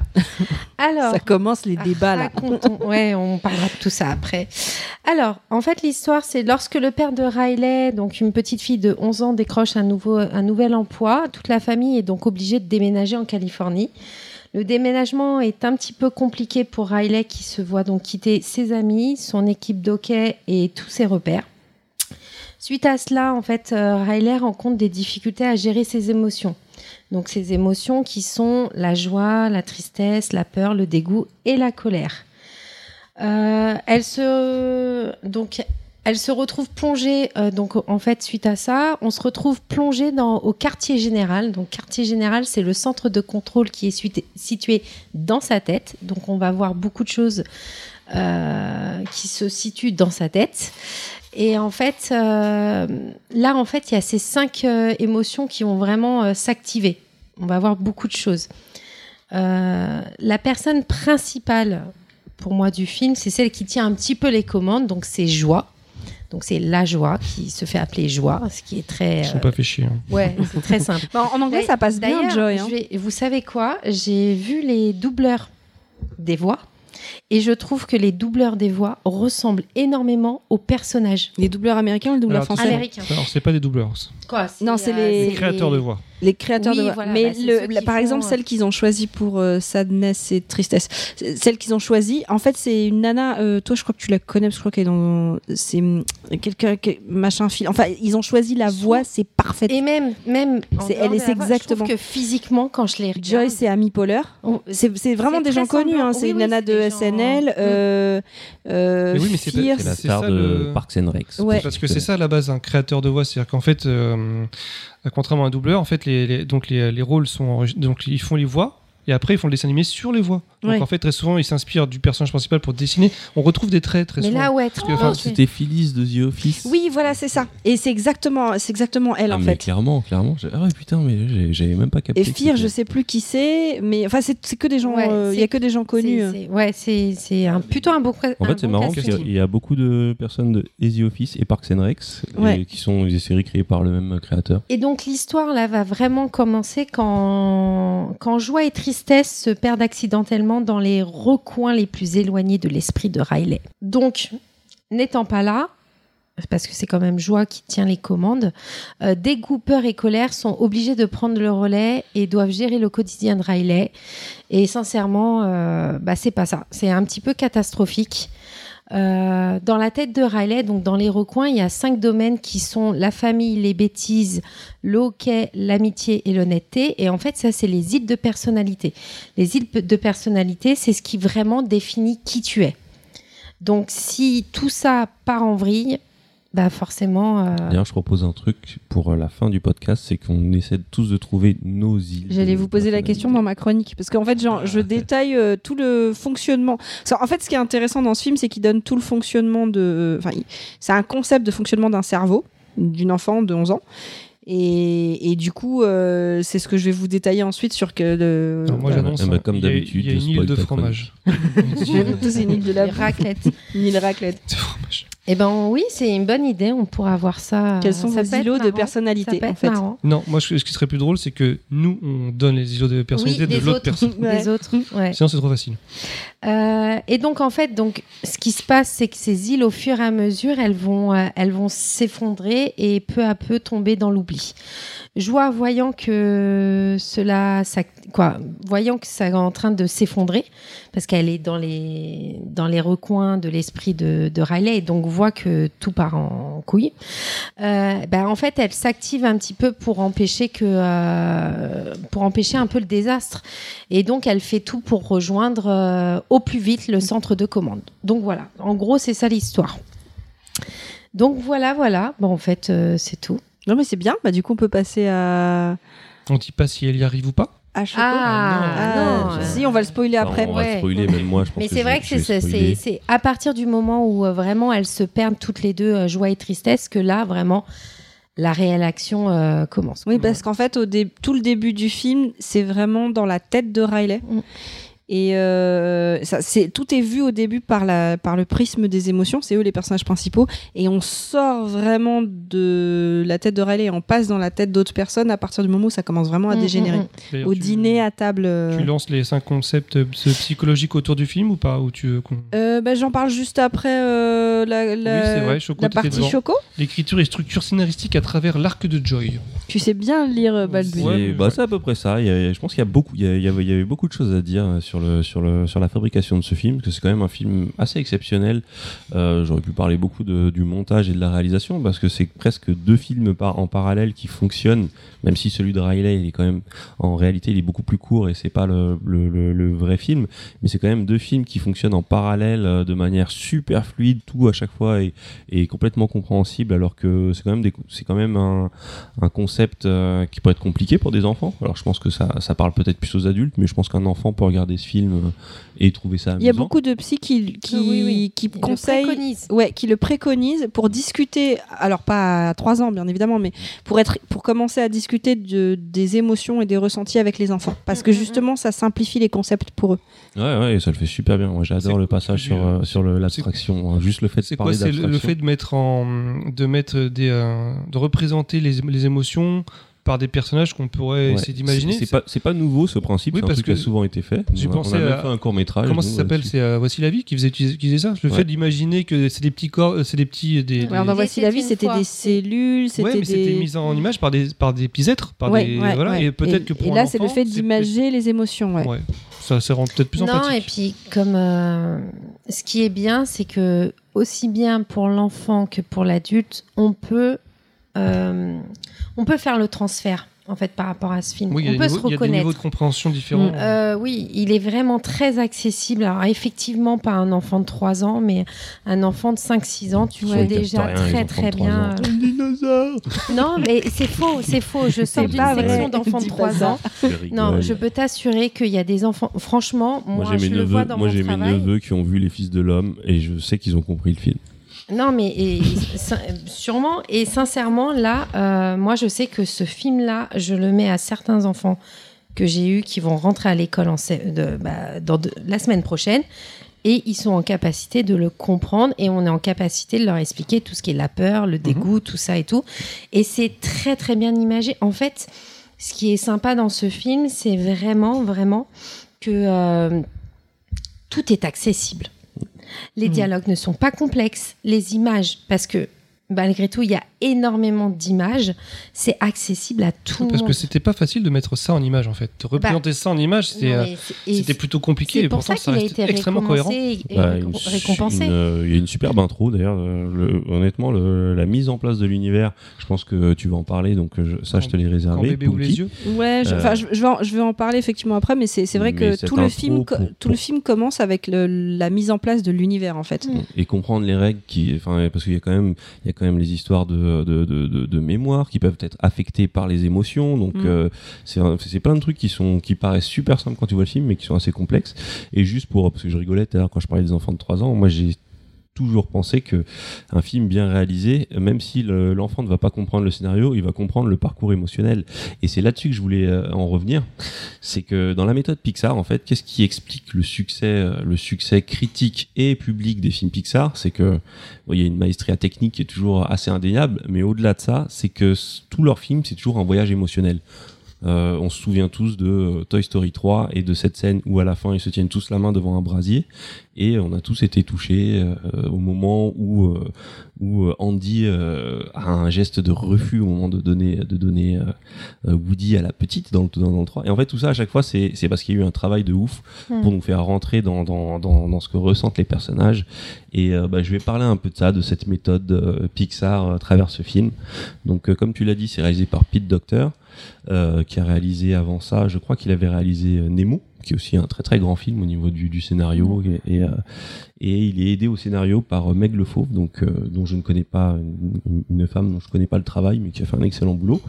Et donc comme je vous l'ai dit, bah, le but de la plupart des, des Pixar, c'est avant tout un voyage émotionnel, et mais pas un voyage un voyage émotionnel, ça pourrait être vu comme quelque chose de, facile et même d'artificiel, mais je trouve qu'ils essayent toujours de trouver une authenticité justement émotionnelle dans le personnage, et, ce, qui, fait- que ça marche. Euh, comment ça commence? Euh, Chez Pixar, ça, commence toujours par euh, se poser la bonne question. On va souvent avoir le parcours d'un personnage principal, et il faut que le parcours de ce personnage principal euh, soit une expression du thème qui va être utilisé, et ce thème découle toujours de cette question dont ils vont se poser. Que se passe-t-il quand, euh, quand les adultes quittent la pièce et que euh, et qu'on laisse les jouer dans la chambre? C'est une des questions. C'était c'était- c'est la question qui de qui était ah il y a le chat qui veut rentrer. que se passe-t-il dans la tête du chat? Qu'est-ce qui se passe dans ta tête? Toi, tu passes d'un sujet à l'autre, pif, moi le chat. Euh, donc bah, je continue. Euh, et donc cette question dans ce film, euh, je vais- c'est euh, qu'est-ce qui est arrivé à la joie? Et ça, je vais faire un petit résumé. En fait, c'est Pete Docter. Euh, il a une fille euh, qui était euh, toute pétillante, euh, toujours euh, pleine de bonne humeur. Et à 11 ans, elle est devenue euh, très réservée. Et c'est ce qui lui a donné cette euh, question qu'est-ce qui arrivait à la joie?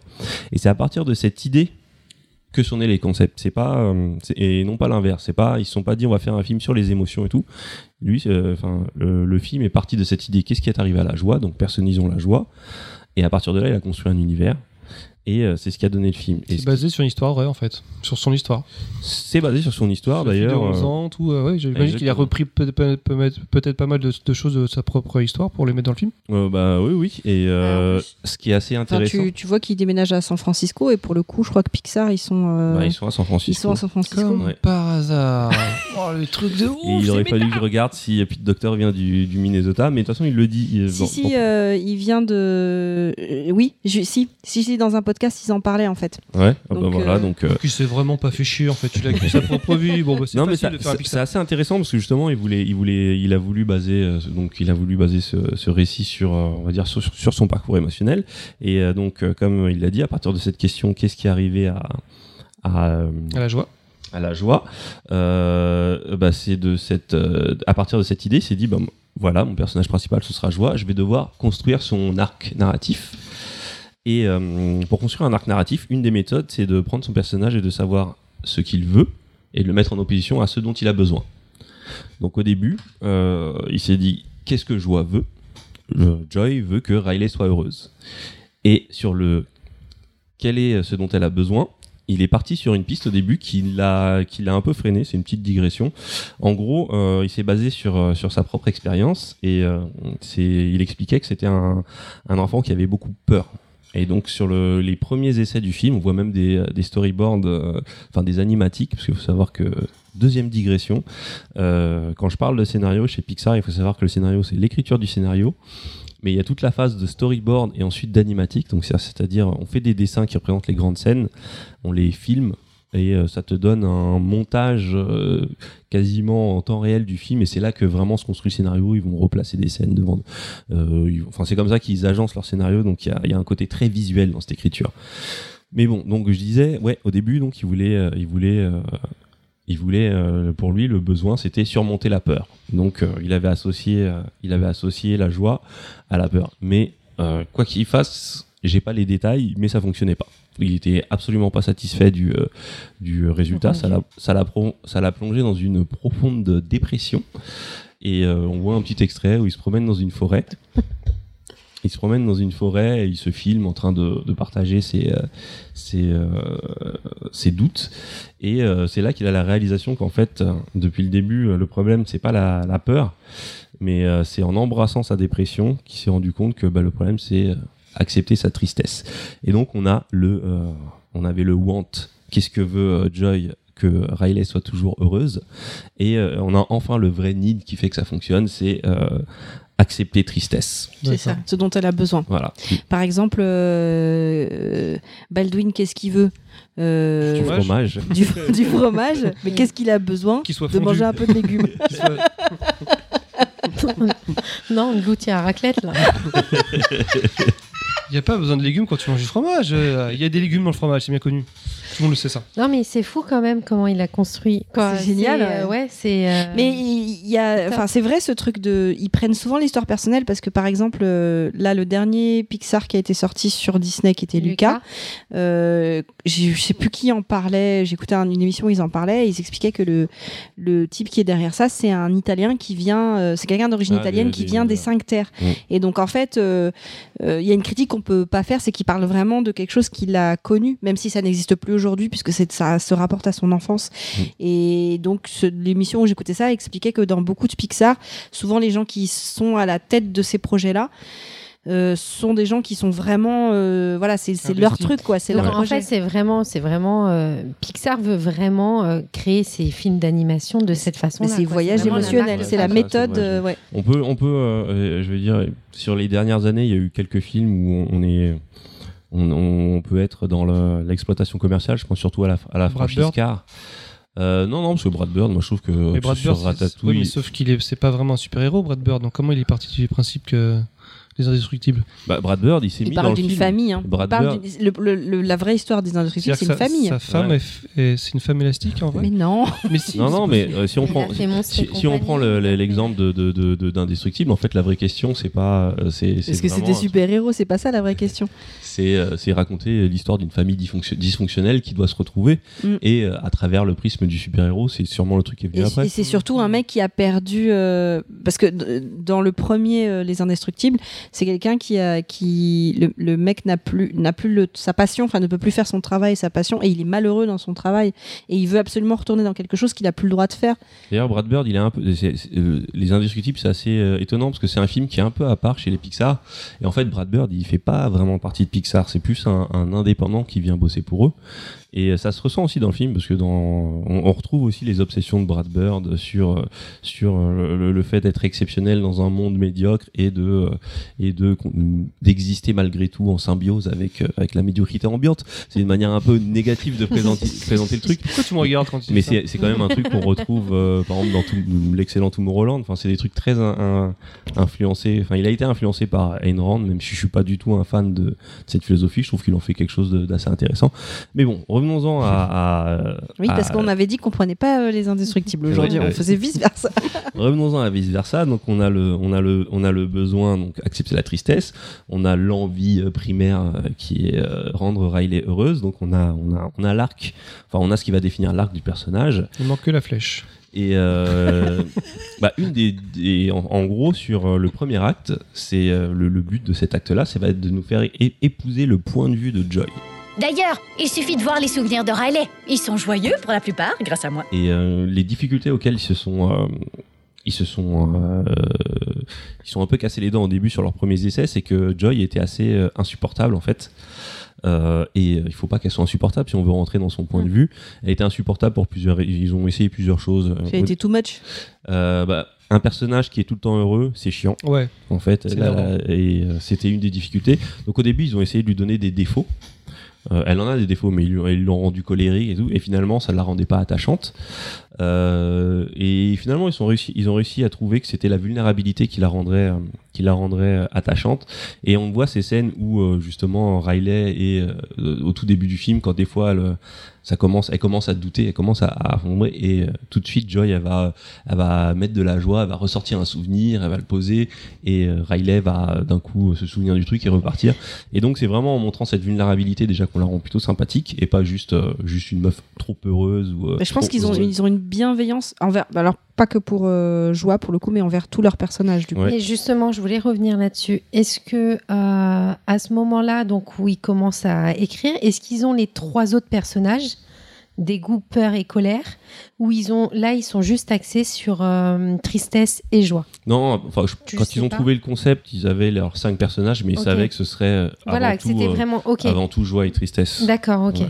Et euh, mais ils avaient déjà, ils avaient déjà le concept parce, Parce que- on voit dans les premiers essais où il associe à peur, bah, il y a aussi. euh, Non, parce que quand tu dis à un moment, tu dis oui, on a essayé, ils ont essayé de la rendre colérique, tout ça. C'est peut-être en marchant, en voyant que le- les, les défauts ne marchaient pas, peut-être qu'ils se sont dit mais attends, on veut un peu de la colère, donc est-ce qu'on va pas créer le personnage de la colère aussi? Non, ils vois, en fait, non, on- Non, parce ils qu'après, ont- déjà. ils ont consulté euh, Paul Ekman et il avait déjà ces, ces, ces émotions-là.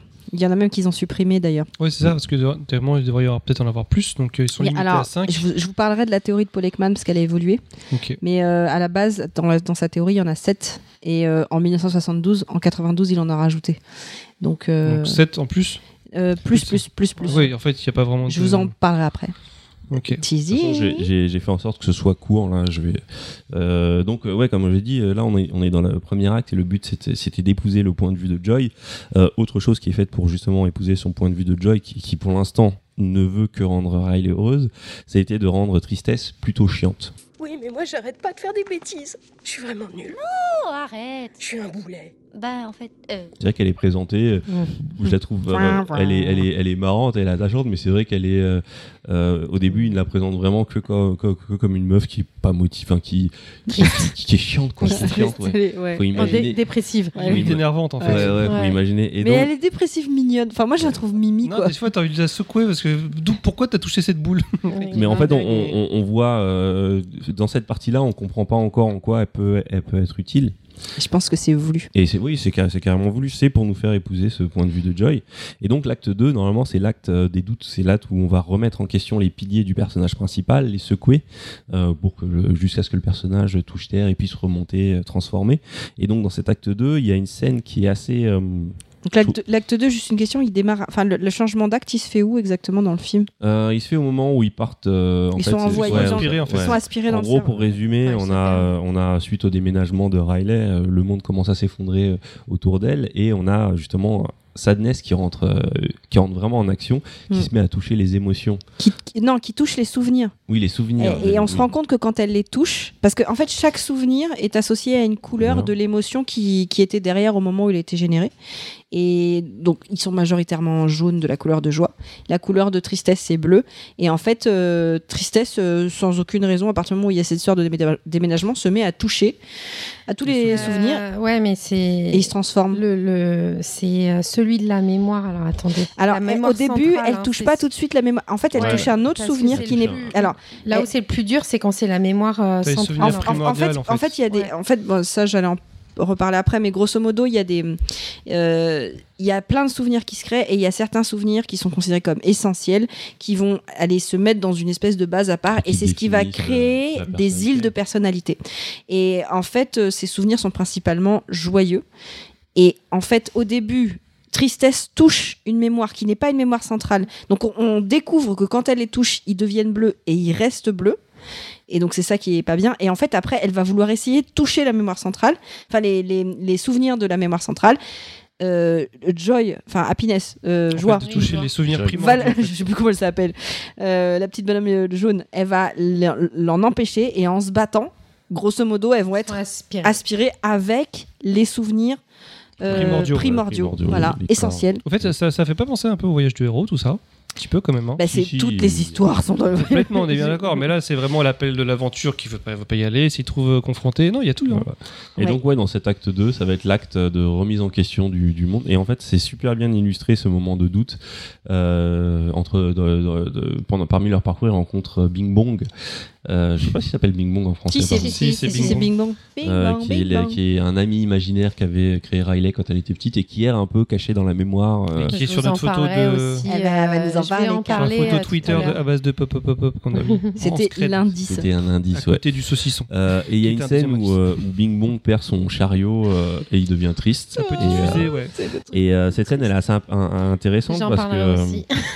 euh, on a les deux personnes, on a donc Tristesse et Joie qui ont le même objectif, c'est-à-dire Mm. prendre le train. Et Mm. donc euh, seul Bing Bong connaît le train. Et c'est là qu'on va voir la, la mise en place de leurs deux, de leurs deux tactiques. Euh, donc euh, Joie, bah, elle essaye de, lui faire des chatouilles, elle essaie de le motiver, elle essaie de le faire sourire.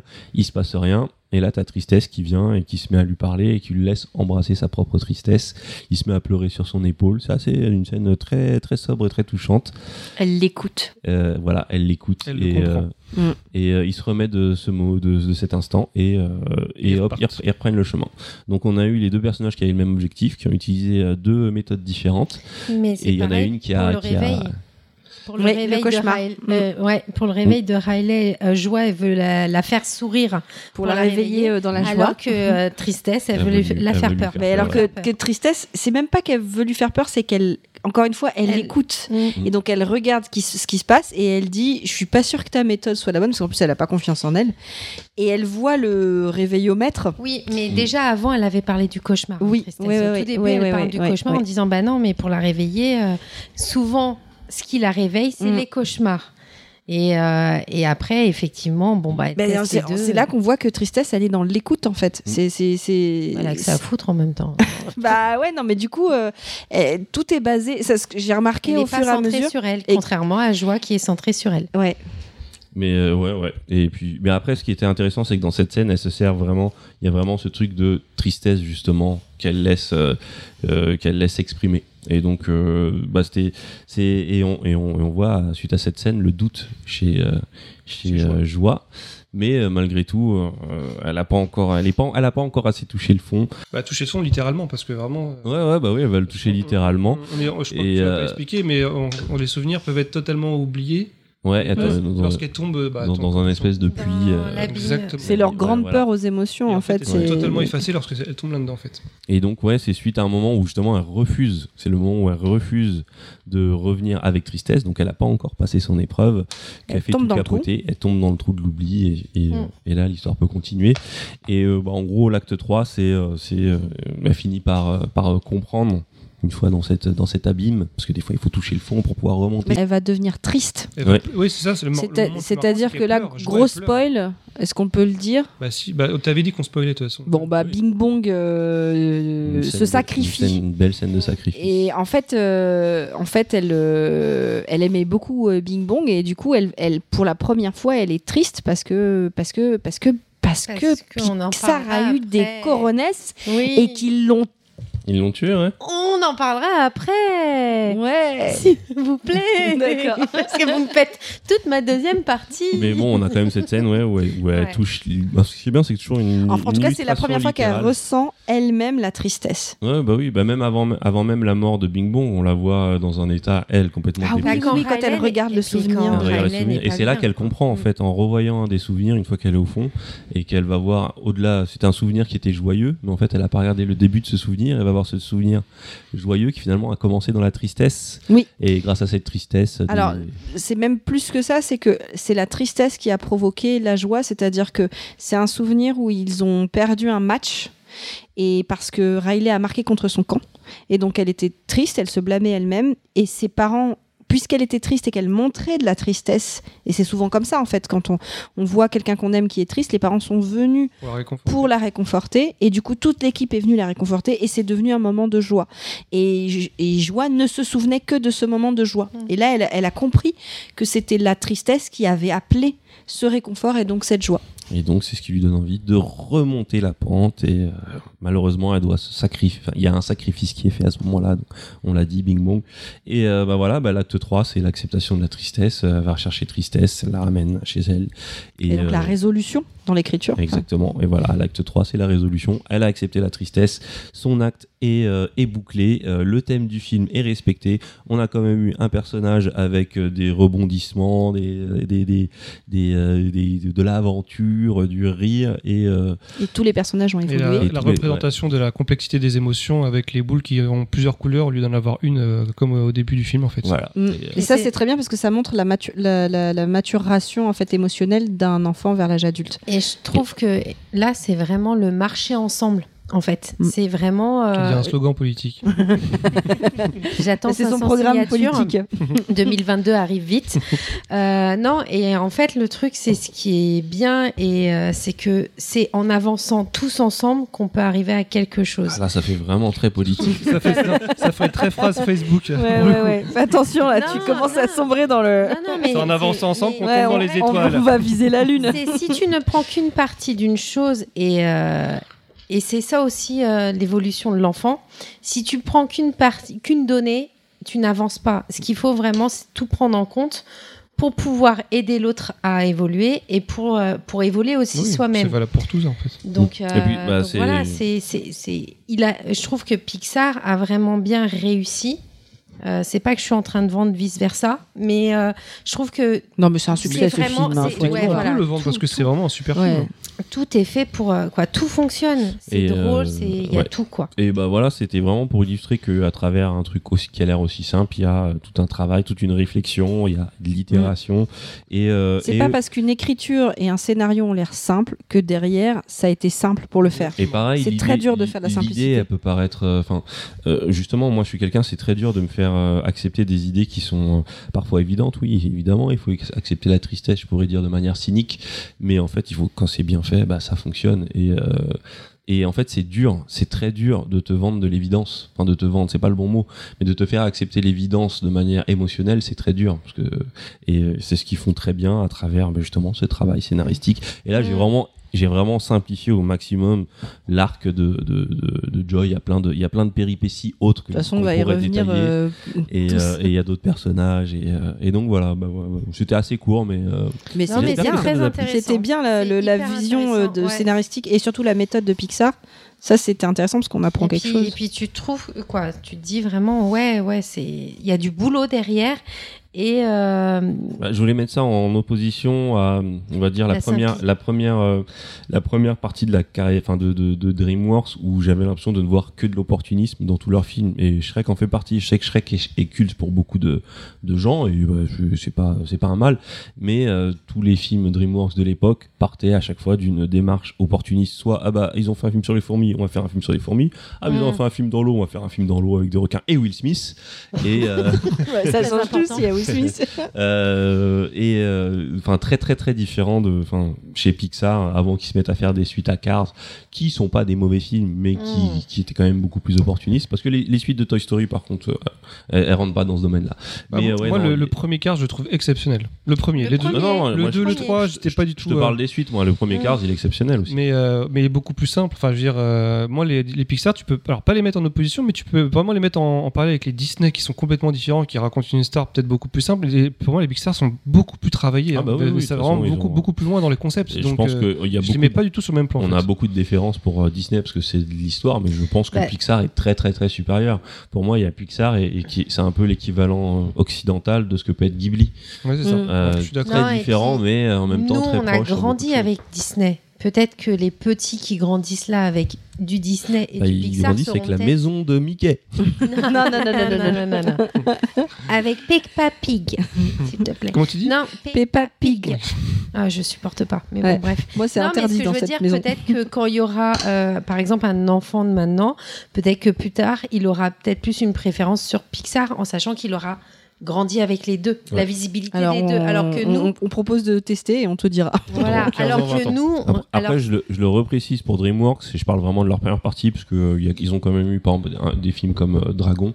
Là, Ah. là, c'était devenu Mm. du travail de qualité. Entre temps, pareil, Disney, ils sont mis. Enfin, euh, disons que les, les, les- les cartes sont un peu mieux réparties maintenant.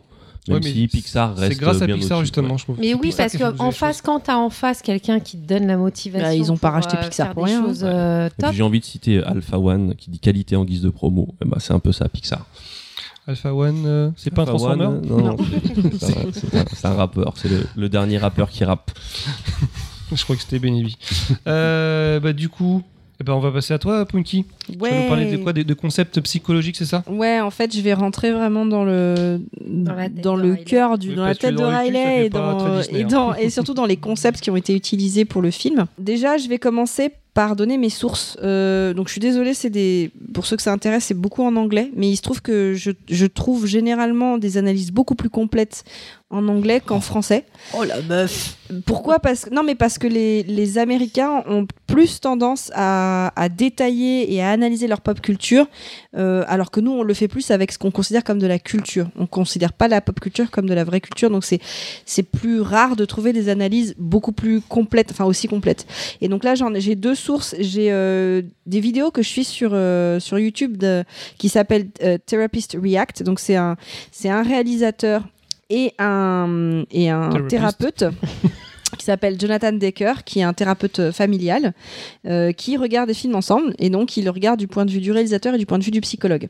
Et quand ils, ce sont des films qui font appel à d'autres aspects de la psychologie, parfois ils font venir d'autres intervenants qui sont aussi des psychologues, donc c'est très intéressant parce que le psy va dire, euh, voilà... euh, euh, qu'est-ce qu'il y a derrière comme concept psychologique, etc., etc. Donc là, pour le coup, c'était vraiment un film où c'était intéressant. Et en plus, j'ai écouté un podcast qui m'a qui m'a beaucoup aidé pour aller chercher d'autres choses, qui s'appelle euh, The Psychology in Seattle par Dr Kirk Honda, qui est aussi un thérapeute familial. Et donc là, c'est vraiment une discussion de deux heures euh, sur le film. Et du coup, ça m'a donné des idées pour aller faire mes recherches.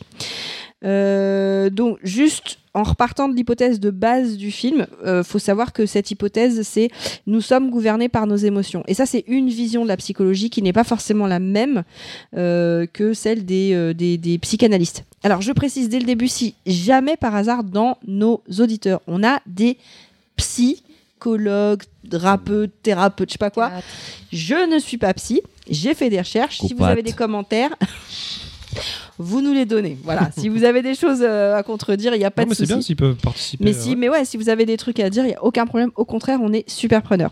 Donc, en gros, l'hypothèse. Mais on en a en plus. Ah bon? Ah bah oui. Peut-être qu'il se reconnaîtra. Ah. S'il nous écoute, j'espère qu'il nous écoute. J'ai eu intérêt.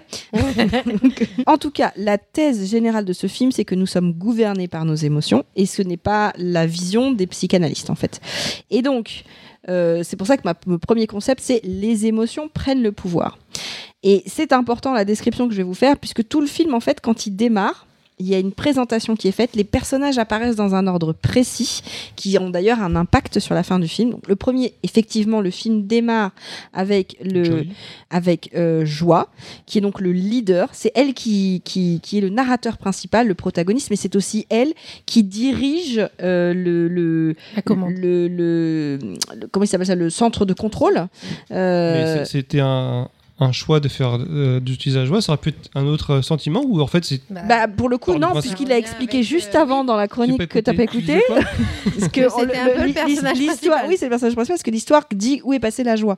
Oui, non, Donc- non, d'accord, mais je veux dire. Bah, du coup, ce- c'est un choix que... ça commence par joie. Ah, euh, Oui, il, veut, il veut d'accord, dire en fait dans le, dans, le lore de l'univers. Bah, je pense que dans la tête de quelqu'un d'autre, Qui vient euh, de naître Est-ce que c'est forcément. ça aurait pu ça aurait pu être autre chose parce que si, tu regardes bien non si tu regardes bien dans les dans les dans les à un moment donné on va dans la tête d'autres personnes Oui. et tu vois que le leader c'est pas forcément le personnage jaune la dans la tête de la mère c'est le personnage bleu le leader dans la tête du père c'est le personnage rouge c'est colère donc euh, j'imagine que dans leur théorie ils se disent que c'est peut-être pas forcément la première émotion mais pour le coup Après, c'est la seule euh, émotion qui est vraiment positive. voilà Les autres sont plutôt négatives. Pas forcément parce que. Non, alors, alors attendez attendez, laissez laissez-moi y aller Ouais. parce qu'ils ont va- un, va- ils va, ont un rôle On te laisse y aller. Donc, juste après Joie, apparaît en deuxième donc le personnage qui va, euh, avec qui va se passer tout le- toute l'histoire qui est Tristesse. Et en fait, Joie présente les personnages et pour tristesse, elle ne lui donne pas de rôle. Je ne sais pas vraiment à quoi elle sert, mais j'ai vérifié, elle est sur la liste, alors c'est cool. C'est-à-dire que tous les autres personnages après, elle va leur dire lui il a tel rôle, lui il a tel rôle, et en fait elle ne sait pas à quoi sert la tristesse. Et c'est ça qui est important dans l'histoire. Donc Joie ne comprend pas la tristesse. Euh, ensuite, il y a la peur qui arrive, et là elle dit le rôle de la peur, c'est de s'assurer que Riley soit en sécurité. Doucement, doucement, attention, on est bon. Non, on est bon. Juste après, qu'est-ce qui arrive un peu plus tard? C'est dégoût. effectivement. Ok, excusez-moi, non, j'ai un vu, laissez faire les pros. Non, mais c'est quoi cette horreur? C'est quoi son rôle? C'est empêcher Riley de s'empoisonner, aussi bien physiquement que socialement. Donc euh, voilà, le dégoût. Mais c'est bien présenté avec les brocolis. J'ai vu. Qu'est-ce que c'est que ça Elle- vert. l'empêche de. pas la couleur. Elle regarde, Hum, c'est vert. Alors Attention, j'aime pas la couleur, j'aime pas le dire. Ah, c'est un brocoli. Mon Dieu, on arrête.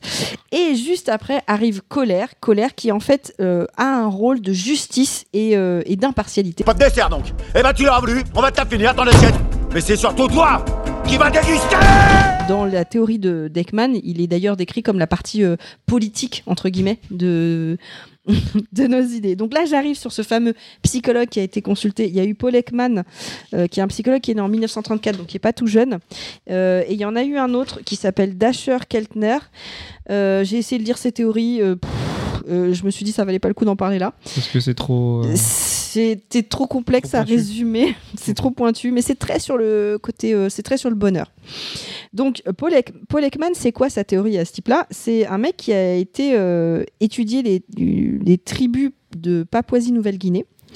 Et en fait, en les observant, il s'est rendu compte que euh, ces tribus qui vivaient à l'autre bout du monde, qui étaient complètement isolées de, nos populations, donc à, la base, elles n'ont pas du tout, du tout la même culture, eh ben, reconnaissaient sur des photos de gens euh, de- euh, d'occidentaux les émotions, les bonnes émotions, et arrivaient à les reconnaître. Et à partir de là, il, il s'est dit que les émotions étaient biologiques ou universelles. En tout cas, qu'on les retrouvait chez tous les êtres humains. C'est-à-dire que quelqu'un, euh, un, un papoisien, qui voit quelqu'un sourire sur une photo, il sait qu'il est heureux. C'est ça que tu veux dire Voilà, c'est ça. Il, il- il reconnaît Il l'émotion. Il euh, comprend il l'émotion. Mais Voilà. oui, mais dire, si, enfin, s'il regarde sa femme sourire et sait qu'elle est heureuse, donc il peut faire le rapprochement avec quelqu'un d'autre, non? Mais oui, mais ça- ce que- ce qu'il essaye de te dire, c'est que C'est poser deux, deux- deux- deux- des, des populations humaines qui ne se rencontrent pas et qui pourraient avoir des façons de faire complètement différentes sur les émotions se rejoignent. C'est ce, ce que dit sa théorie. Euh, donc en 1972, il crée sa fameuse théorie, comme quoi il y a en fait sept émotions euh, de base. Donc c'est les cinq qu'on a vu juste avant, et il rajoute joie, tristesse, peur, dégoût, colère. Il rajoute surprise et il rajoute contempt qui en fait veut dire mépris ou dédain, se traduit pour mépris ou dédain. Euh, surprise. Ah, on comprend aisément pourquoi ils l'ont enlevé du film parce que dans un film avec des actes dramatiques, si euh, tu vois un personnage qui prend toutes les réactions de surprise, bah du coup c'est compliqué de voilà de jouer donc c'est logique qu'il ait trouvé pas. le bon équilibre, j'imagine. Et mépris et dédain, je pense qu'ils l'ont mélangé avec d'autres personnages. Mais ce qu'il faut savoir, c'est que Bah, mépris, c'est avec le avec dégoût. ouais, avec euh, Et puis, avec il faut être honnête. euh, ça fait trop de personnages non, à gérer. Non, après. et puis même sans ça, si tu regardes bien, euh, euh, dans nos émotions à nous, euh, les cinq qui ont été représentés dans ce film-là, ils sont très clairs. Quoi, c'est très clairement. Alors, euh, sur les théories de l'émotion, ce qu'il faut savoir, c'est qu'il il existe beaucoup de théories différentes de psychologues et que ça part de. Il y en a un qui en a juste deux. Il y en a- C'est-à-dire qu'il dit qu'en gros, il y a pleasure and pain, non, le gros, plaisir et la, et le- et la C'est- souffrance. C'est binaire, quoi. Voilà. Façon, a- Et ça peut aller jusqu'à 27. Et donc en 90, Paul Ekman, il a revu sa théorie. Et là, il a rajouté des émotions, notamment euh, amusement, satisfaction, gêne, excitation, culpabilité, fierté dans la réussite, soulagement, plaisir sensoriel, honte. Mais peut-être ouais, qu'il y a- mais tu y a vois, aussi pour moi, c'est des sous-chapitres. Ouais, entre guillemets. Qu'il a. Jalousie, par exemple. a Jalousie, c'est compliqué parce que. Non, mais peut-être justement, il y a lié aussi à l'âge, peut-être, parce que le dédain, ça, je pense pas que le dédain soit assez mature. Enfin, Alors, je pense que ça, c'est- Ça apparaît par un moment à un, à un certain niveau. Alors, je pense qu'il y a pas- plusieurs pas choses. à 4 ans. je pense pas. Je, je pense que c'est lié. à- à- déjà, il y a la complexité scénaristique. C'est difficile de gérer beaucoup Oui, de personnages. donc, c'était facile de, de prendre d'autres émotions et de les remettre sur certains personnages. D'ailleurs, petite digression, il faut savoir que euh, je crois Pete Docter, j'avais vu un moment, il disait que c'est pas forcément, euh, pour lui, c'est pas forcément une vérité universelle, ces théories, c'est juste Mm. que ça, c'est, ça fonctionne. C'est ça. C'est une manière d'expliquer la vie. C'est une manière de montrer les choses. Ouais. C'est exactement ça. Et c'est ce qui fait que ça les a attirés pour ce scénario. Mais alors, je voulais vous parler juste de Paul Ekman parce qu'il faut savoir qu'il a été conseillé sur autre chose. Star Wars. Pas du tout. D'ailleurs, Star Wars, c'est intéressant parce qu'il y a toute une théorie sur les émotions. Je rigolais. Non, mais dans Star Wars, typiquement, euh, c'est un truc de l'être humain de parler des émotions. Dans Star Wars, pour être un Jedi, il faut contrôler complètement ses émotions, voire limite les, les, les supprimer. Tu La théorie un- d'un Jedi, si t'écoutes, quand on te dit euh, la peur mène à la colère, la colère mène à la, aux forces obscures. Enfin, si tu regardes bien, dans l'humanité, le fait de se dire euh, comment gérer mes émotions, où j'en ai pas, où je les cache, etc., etc., c'est un thème qui, qui, qui parcourt l'humanité. Bref, je reviens. Euh, Paul Ekman a été conseiller de la série Lie to Me parce qu'en fait, il a fait une théorie qui s'appelle le programme SPOT, Screening Passengers by Observation Techniques, c'est-à-dire être capable. French, please. Euh, euh, observer les. En fait, c'est observer les. C'était pour observer les, les, passagers d'un de, de, de- qui, qui étaient dans les avions en observant leur visage, euh, d'être capable de dire.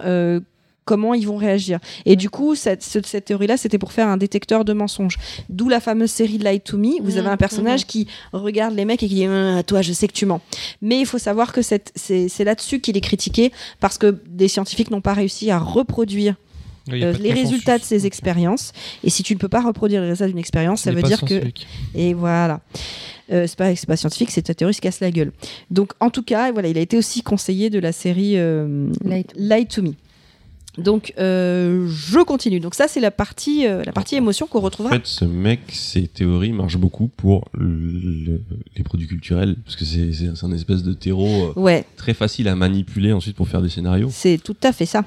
Mais bon, en tout cas, il y a d'autres personnes qui ont fait des théories et sur les émotions, il y en a beaucoup, beaucoup. Euh, ce concept-là, je voulais vraiment expliquer, mais je reviendrai dessus à la fin dans mes, dans mes concepts. Donc, c'était pour vous donner des petites idées. Ensuite, on rentre dans le deuxième concept. Euh, en fait, on nous parle de mémoire. On nous explique de manière très simplifiée des choses qui sont dans les études, en tout cas en 2015, hein, maintenant je ne sais pas, mais qui, qui sortaient des études récentes réalisées sur la mémoire et donc qui, euh, d'après les psychologues, sont très très proches de la réalité et ils arrivent à simplifier des choses complexes. Qu'est-ce qu'ils vous disent? Ils vous disent que la mémoire à long terme dans le film se construit pendant le sommeil et on le comprend très facilement. Pendant la journée, euh, en gros, Riley Et vit, quelque chose. Mm. Euh, au moment où elle vit, la manière dont elle réagit est dictée par l'émotion. Donc l'émotion s'imprime sur le souvenir. Le souvenir se met euh, dans la tête là. Et à la fin de la journée, ils aspirent tous les souvenirs et ils les envoient Sur les îles de euh, personnalité. non, pas sur les îles, dans, dans, le, dans la grande bibliothèque où ils se baladent. La- les îles Oui, sont devant la oui, bibliothèque. dans le cerveau, en fait. Il les envoie quelque part dans le cerveau. Et en fait, ça aussi, c'est des études où on pense que le sommeil a effectivement un très grand impact sur la mémoire, euh, la mémoire à long terme. Et euh, là où c'est intéressant, c'est qu'il y a effectivement des études sur cette notion de mémoire à court terme et mémoire à long terme. La mémoire à court terme, c'est quoi? C'est ce qui vous permet de retenir des informations pendant la réalisation d'une tâche. Quand tu dis, je dois retenir un numéro de téléphone, 06 machin nanana, nanana, tu vois, tu le retiens pour, euh, pour pouvoir le noter juste après, par Mhm. exemple. Mais ce qui te permet aussi de réfléchir et d'avancer euh, et de parler, etc., c'est que euh, tu n'oublies pas constamment ce que tu es en train de faire. Si c'était le cas, tu aurais une, une défaillance. ok? Ça, c'est la mémoire à court terme. C'est ce qui te permet de fonctionner dans la vie de tous les jours. Et derrière, tu as une mémoire à long terme qui, en fait, donc ils ont juste dit une mémoire à long terme, mais derrière, en fait, il y a plusieurs mémoires. Euh, Il y a notamment la mémoire épisodique, c'est-à-dire la mémoire des moments vécus, qui arrive vraiment entre 3 et 5 ans. Euh, c'est là que tu comprends, tu commences à comprendre la notion de temps, d'espace, tu peux te projeter dans le futur, etc. Un enfant, avant, il est dans le présent. Mais ce qu'il disait, c'est qu'entre 3 et 5 ans, tu commences à. Voilà, tu- je crois que c'est là que tu dois faire les jours de la semaine. Il faudrait demander à Cam. Oui, mais voilà. Bah, Parce qu'avant, tu parles année- en dodo. Bah, premier dodo. Oui, oui, et On- encore on se- même les dodos. On se voit dans 4 dodos. Même les quatre dodos euh, en soi, ça veut tout et rien Non, dire parce qu'il y en a qui font des siestes. euh, Oui, c'est vrai, donc, euh, Ah, il gagne du temps. quatre Ah, J'ai dodos, fait ça 3 veut dodos, rien- j'étais rattrapé. Euh, c'est bon, on va à Disney ou pas Première année de maternelle, là, on commence à faire tout ce qui est lundi, mardi, mercredi. On commence à un petit peu plus nommer hier, demain. euh, Mais voilà, avant, en fait, y a- on n'a pas du tout. Enfin, avant, le, le- le se cerveau passe, ne qui pas encore en gérer moment, cette mémoire qui s'appelle la mémoire épisodique. Ensuite, on a la mémoire sémantique, qui est tout le langage, le- les concepts. En fait, le langage te permet de penser. C'est les langages qui te permettent de, qui permettent de t'exprimer, de penser, qui permettent de, de construire ta pensée. Et ensuite, on a la mémoire procédurale. Ça, c'est quand tu apprends à faire une tâche, quand tu apprends à conduire. C'est des automatismes. Et qu'est-ce qui se passe? Le chat? Le chat est chiant. Oui, bah le chat. euh, D'ailleurs, dans vice versa, tu rentres dans la tête d'un chat, à un moment, tu comprends pourquoi ça, ça déraille. Mais bon, en gros, tu as la mémoire procédurale, c'est tout ce qui se permet euh, les automatismes. Et donc, ce qui est aussi intéressant comme concept dans, euh, vice versa, c'est que les émotions peuvent moduler la façon dont une information est enregistrée. Et ça aussi, c'est quelque chose qui, est, qui vient des dernières, des dernières études.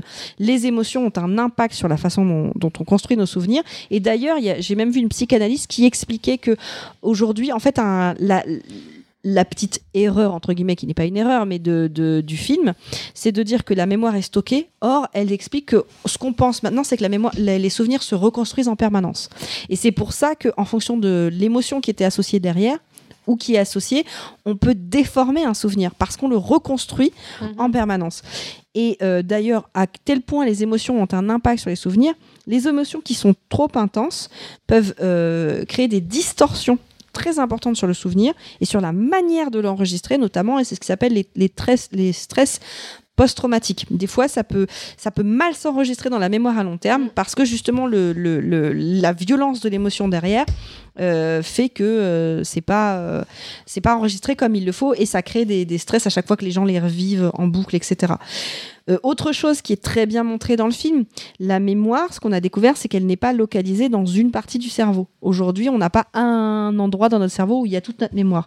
Elle est répartie partout. Et effectivement, quand il balance les petites boules, on voit bien que la bibliothèque, elle prend tout l'espace, elle est gigantesque, qu'elle ressemble d'ailleurs aux circonvolutions du cerveau, si vous regardez bien. Euh, et ça, du coup, ils l'ont, ils l'ont bien, euh, ils l'ont bien euh, repris. Et autre chose sur la mémoire, ils ont des petits, euh, des petits memory workers, enfin des petits, euh, des, des petits- oui, je l'ai- je travailleurs l'ai de mémoire, dessiné. les, Les travailleurs oublieurs. de la mémoire, en fait, dans euh, le film, ils appellent ça les oublieurs. les oublieurs, voilà, qui travaillent la nuit et qui en fait regardent les souvenirs et ils disent bon, euh, ça on garde. On garde la lettre à Élise et au clair de la lune et vire le reste. Et pour les présidents américains Euh, on garde Washington, Lincoln et le dernier. On oublie Et effectivement, c'est nécessaire d'oublier.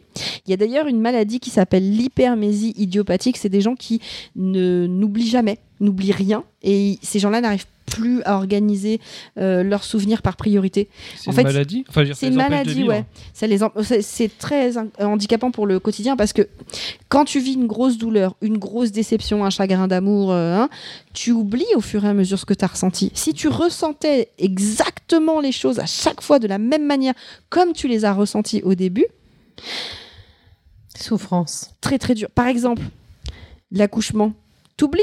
Sinon les femmes, Ah, moi, mettraient, elles remettraient pas le couvert. Moi, j'ai tout oublié. hein. Même plus simple, j'ai l'impression que moi je me suis toujours dit, mais en fait j'oublie quand je suis en hiver et que je passe en été et qu'il une fois qu'il fait trop chaud. Non, non.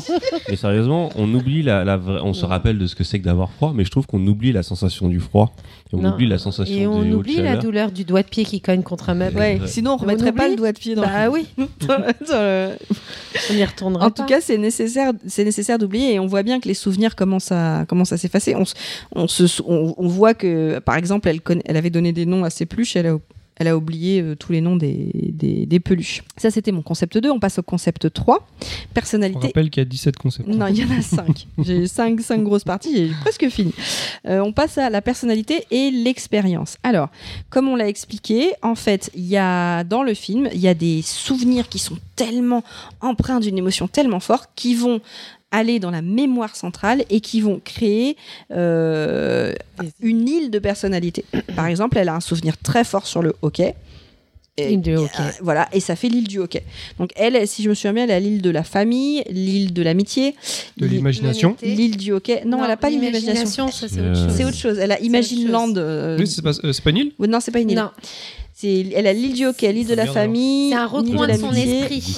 Ah. Elle, elle est Goofy, c'est l'île de la Alors, bêtise. Il y a euh, famille, bêtise, hockey, Honnêteté. honnêteté, Honnêteté. et amitié. Voilà. C'est les cinq qu'elle a. C'est les cinq. Et en euh, grandissant, sur la fin du film, je me permets, Ouais. on voit qu'elle n'en a plus. Elle en a beaucoup Ouais. plus. Voilà. Parce qu'il y a Dont euh, l'île des, vampires romantiques, là, je sais pas quoi. Ouais, ouais, des Et euh, alors par rapport à ça, l'un des psychologues disait euh, c'est pas tout à fait faux, c'est-à-dire qu'on on- on a ces surtout quand on est enfant, parce que quand on est très très jeune, on se passionne pour des choses et on va être à fond dessus.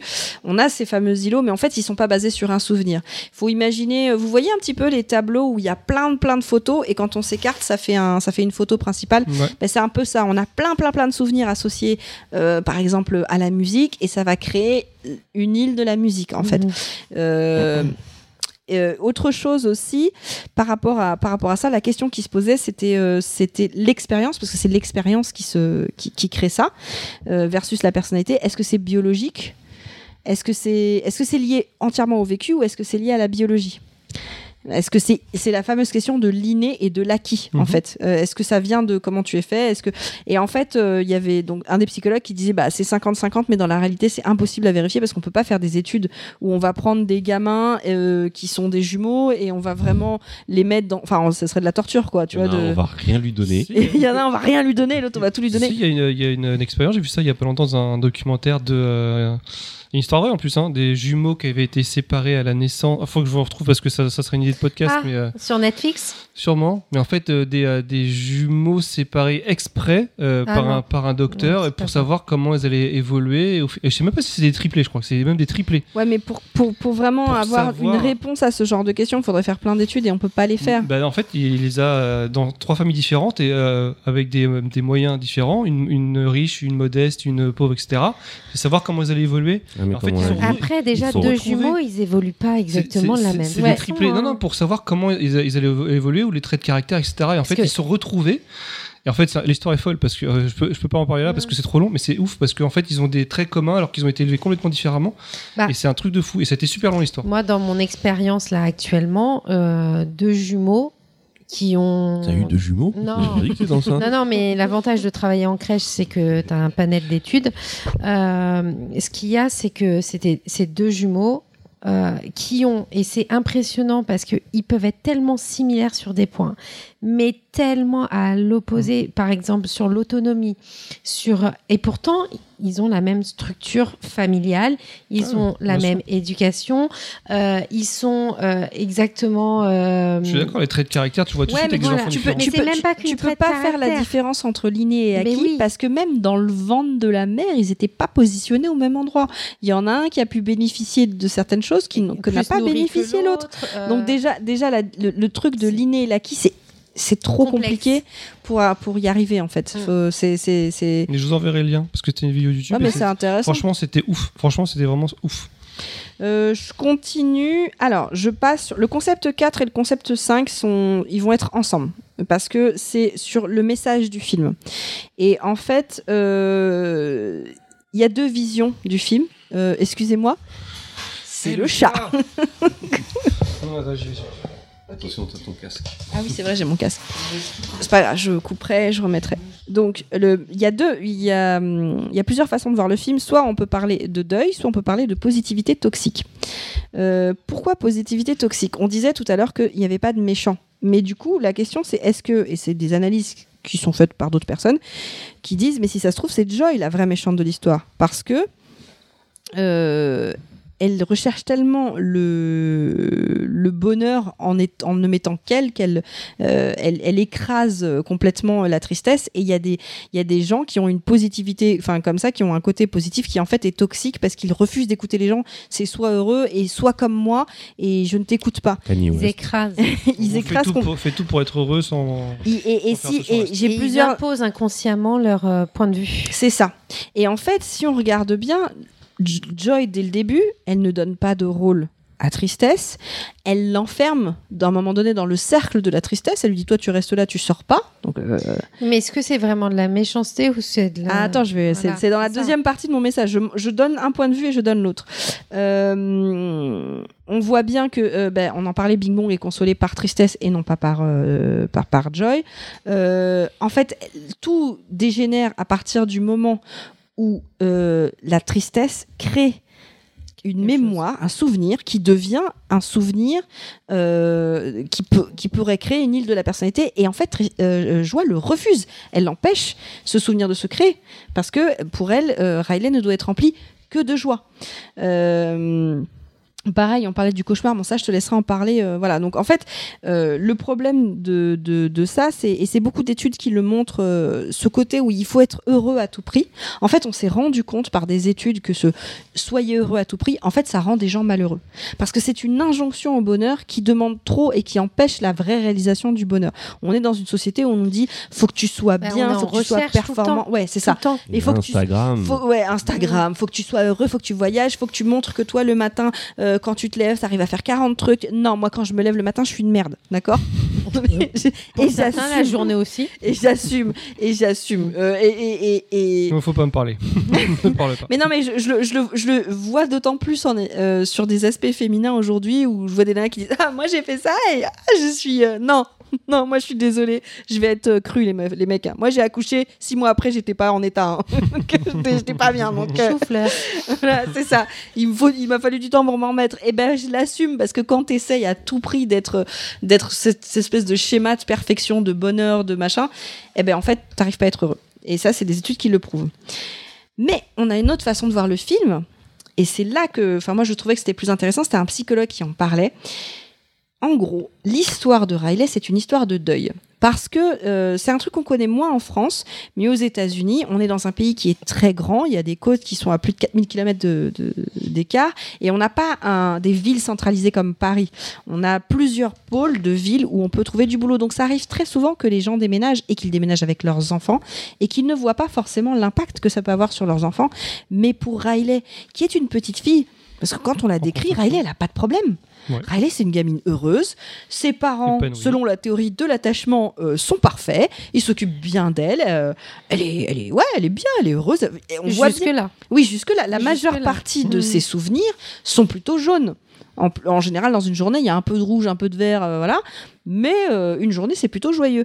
Et donc, c'est le premier drame qu'elle vit. Et ce, ce déménagement, c'est un deuil. C'est-à-dire qu'elle doit dire au revoir, euh, comme l'a dit euh, très bien K au début du film, à ses amis, à son école, euh, au fait repères. hockey, à, à tous ses repères. Et elle doit faire le deuil de ça. Et en fait, l'accident, parce que c'est un accident qui envoie tristesse Pardon. et joie Ah oui, au milieu du cerveau, c'est un accident. C'est quoi? C'est on a empêché tristesse d'agir comme elle est censée agir dans le cas d'un deuil. C'est-à-dire que cette petite fille heureuse ne peut pas vivre normalement son deuil. Et là commence mon concept numéro 5 qui est la dépression. Alors oui, le film parle de dépression à des enfants. Il en parle de manière extrêmement simplifiée. Mais je pense qu'il en parle très bien parce qu'il dit que la dépression, c'est pas de la tristesse, non. La dépression, dans ce cas précis, c'est le résultat d'un deuil que l'on ne peut pas faire. En gros, joie, la joie de manière générale, ne peut pas exister de manière saine si la tristesse n'existe pas. Il y a plusieurs types de, de joie dans la vie. Il y a la joie de ah, je suis content, euh, j'ai eu un carambar, tu vois. Mais la joie dans l'amour, c'est la connaissance de la tristesse, c'est le fait de réaliser qu'il y a aussi de la tristesse.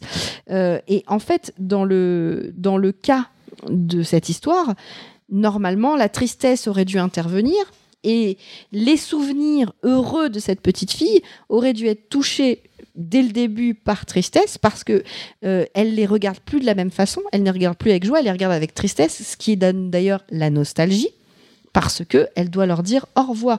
Et d'ailleurs, quand on vit un deuil, les souvenirs heureux qu'on a envers une personne sont souvent teintés de tristesse. C'était des De souvenirs joyeux, mais le fait de penser à cette personne nous rend triste. Et du coup, on a ce souvenir qui est mélangé avec de la tristesse. Et qu'est-ce qui se passe en fait? À partir du moment où on empêche ce processus normal, la joie et la tristesse sont dégagées du cerveau parce que la dépression n'en a rien à secouer de la tristesse et de la joie. Et ça, c'est ce que disaient les psychologues. En fait, euh, être dépressif, ça veut pas dire être triste. C'est pas ça, en fait. C'est il ne reste plus que quoi?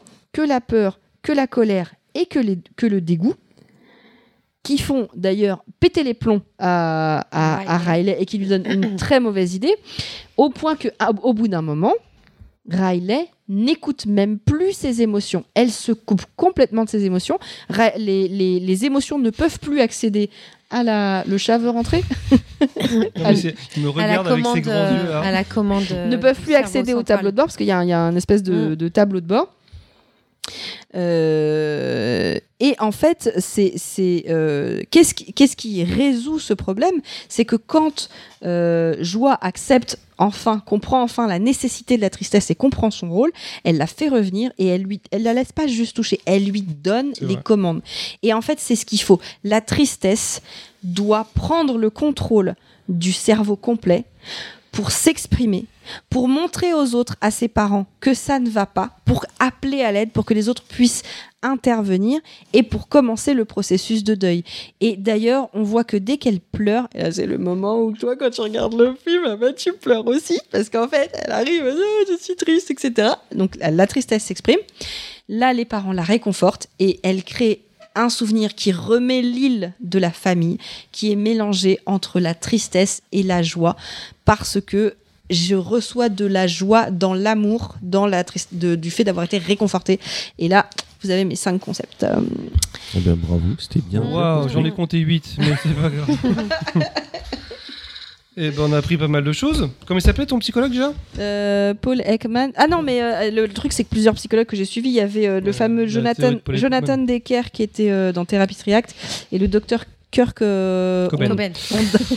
Guitariste et chanteur euh, décédé. Euh, et donc, bah, D'ailleurs, vous avez vu. euh, Oui, mais débile, horrible. mais ça, le C'est horrible. l'argent, C'est ça fait horrible. faire des Qu'est-ce qui s'est conneries. passé Donc le petit bébé qui était sur la pochette de l'album Nirvana, Ah, si, donc j'ai euh, vu, ouais, ouais. qui porte porte plainte plainte pour. pour euh, Pédo- Po- pédo- euh, pornographie. pédo- pornographie. Ouais, c'est, euh, Pédopornographie. Tu sens vraiment, il demande 130 000 à chaque qu'on voit personnage son du. Enfin bref. Il est en galère. Bref, C'est- mais c'est une petite aparté. Ouais. Et bah justement, la partie c'est toi maintenant. C'est ça, tu veux nous parler des personnages secondaires? Alors oui, alors ça va rebondir sur pas mal de choses qui ont été dites. on, fait ça- on fait que ça, on, fait que rebondir de toute façon. Ouais. Ben, bah, comme Big Bang un peu. Euh, en fait, euh, je vais vous parler un petit peu des personnages euh, secondaires qui pour moi ont une importance dans le film. C'est-à-dire que euh, ça nous permet de comprendre certaines choses et voir des fois, ça nous permet aussi des- de, si on le regarde avec des enfants, de pouvoir expliquer aussi euh, certaines choses.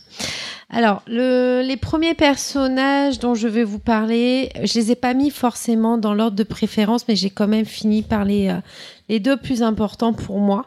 Donc, les premiers, c'est les oublières. On en a parlé tout à l'heure, euh, Bobby et Paula, qui sont. Ah, t'as leur nom. Ouais, Ah, avaient bah, leur nom, ouais, je me attends, souviens. attends. eh Attends, oh. mais ils sont, les mecs, ils sont Bobby, syndiqués et tout. Hein. Mais grave. Ils ont une pause déj, De des tickets resto. Et ils font grève des fois.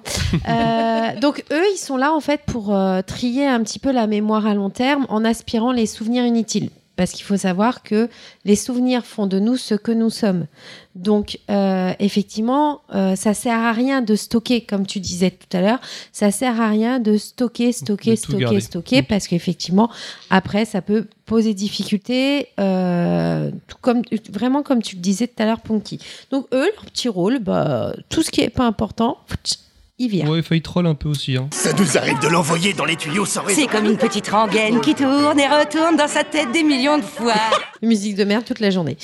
Euh, après, euh, je vais vous parler des parents. Donc, monsieur et madame Anderson, qui sont les parents de Riley. En fait, eux, ils ont leur importance dans l'histoire. Pourquoi? Parce que c'est c'est euh, c'est par eux que va commencer vraiment l'histoire. Bah, déjà, c'est eux qui ont enfanté Riley. Oui, non, mais après, hein. en soi, on est dans la tête de Riley. baisé. Ils auraient pu.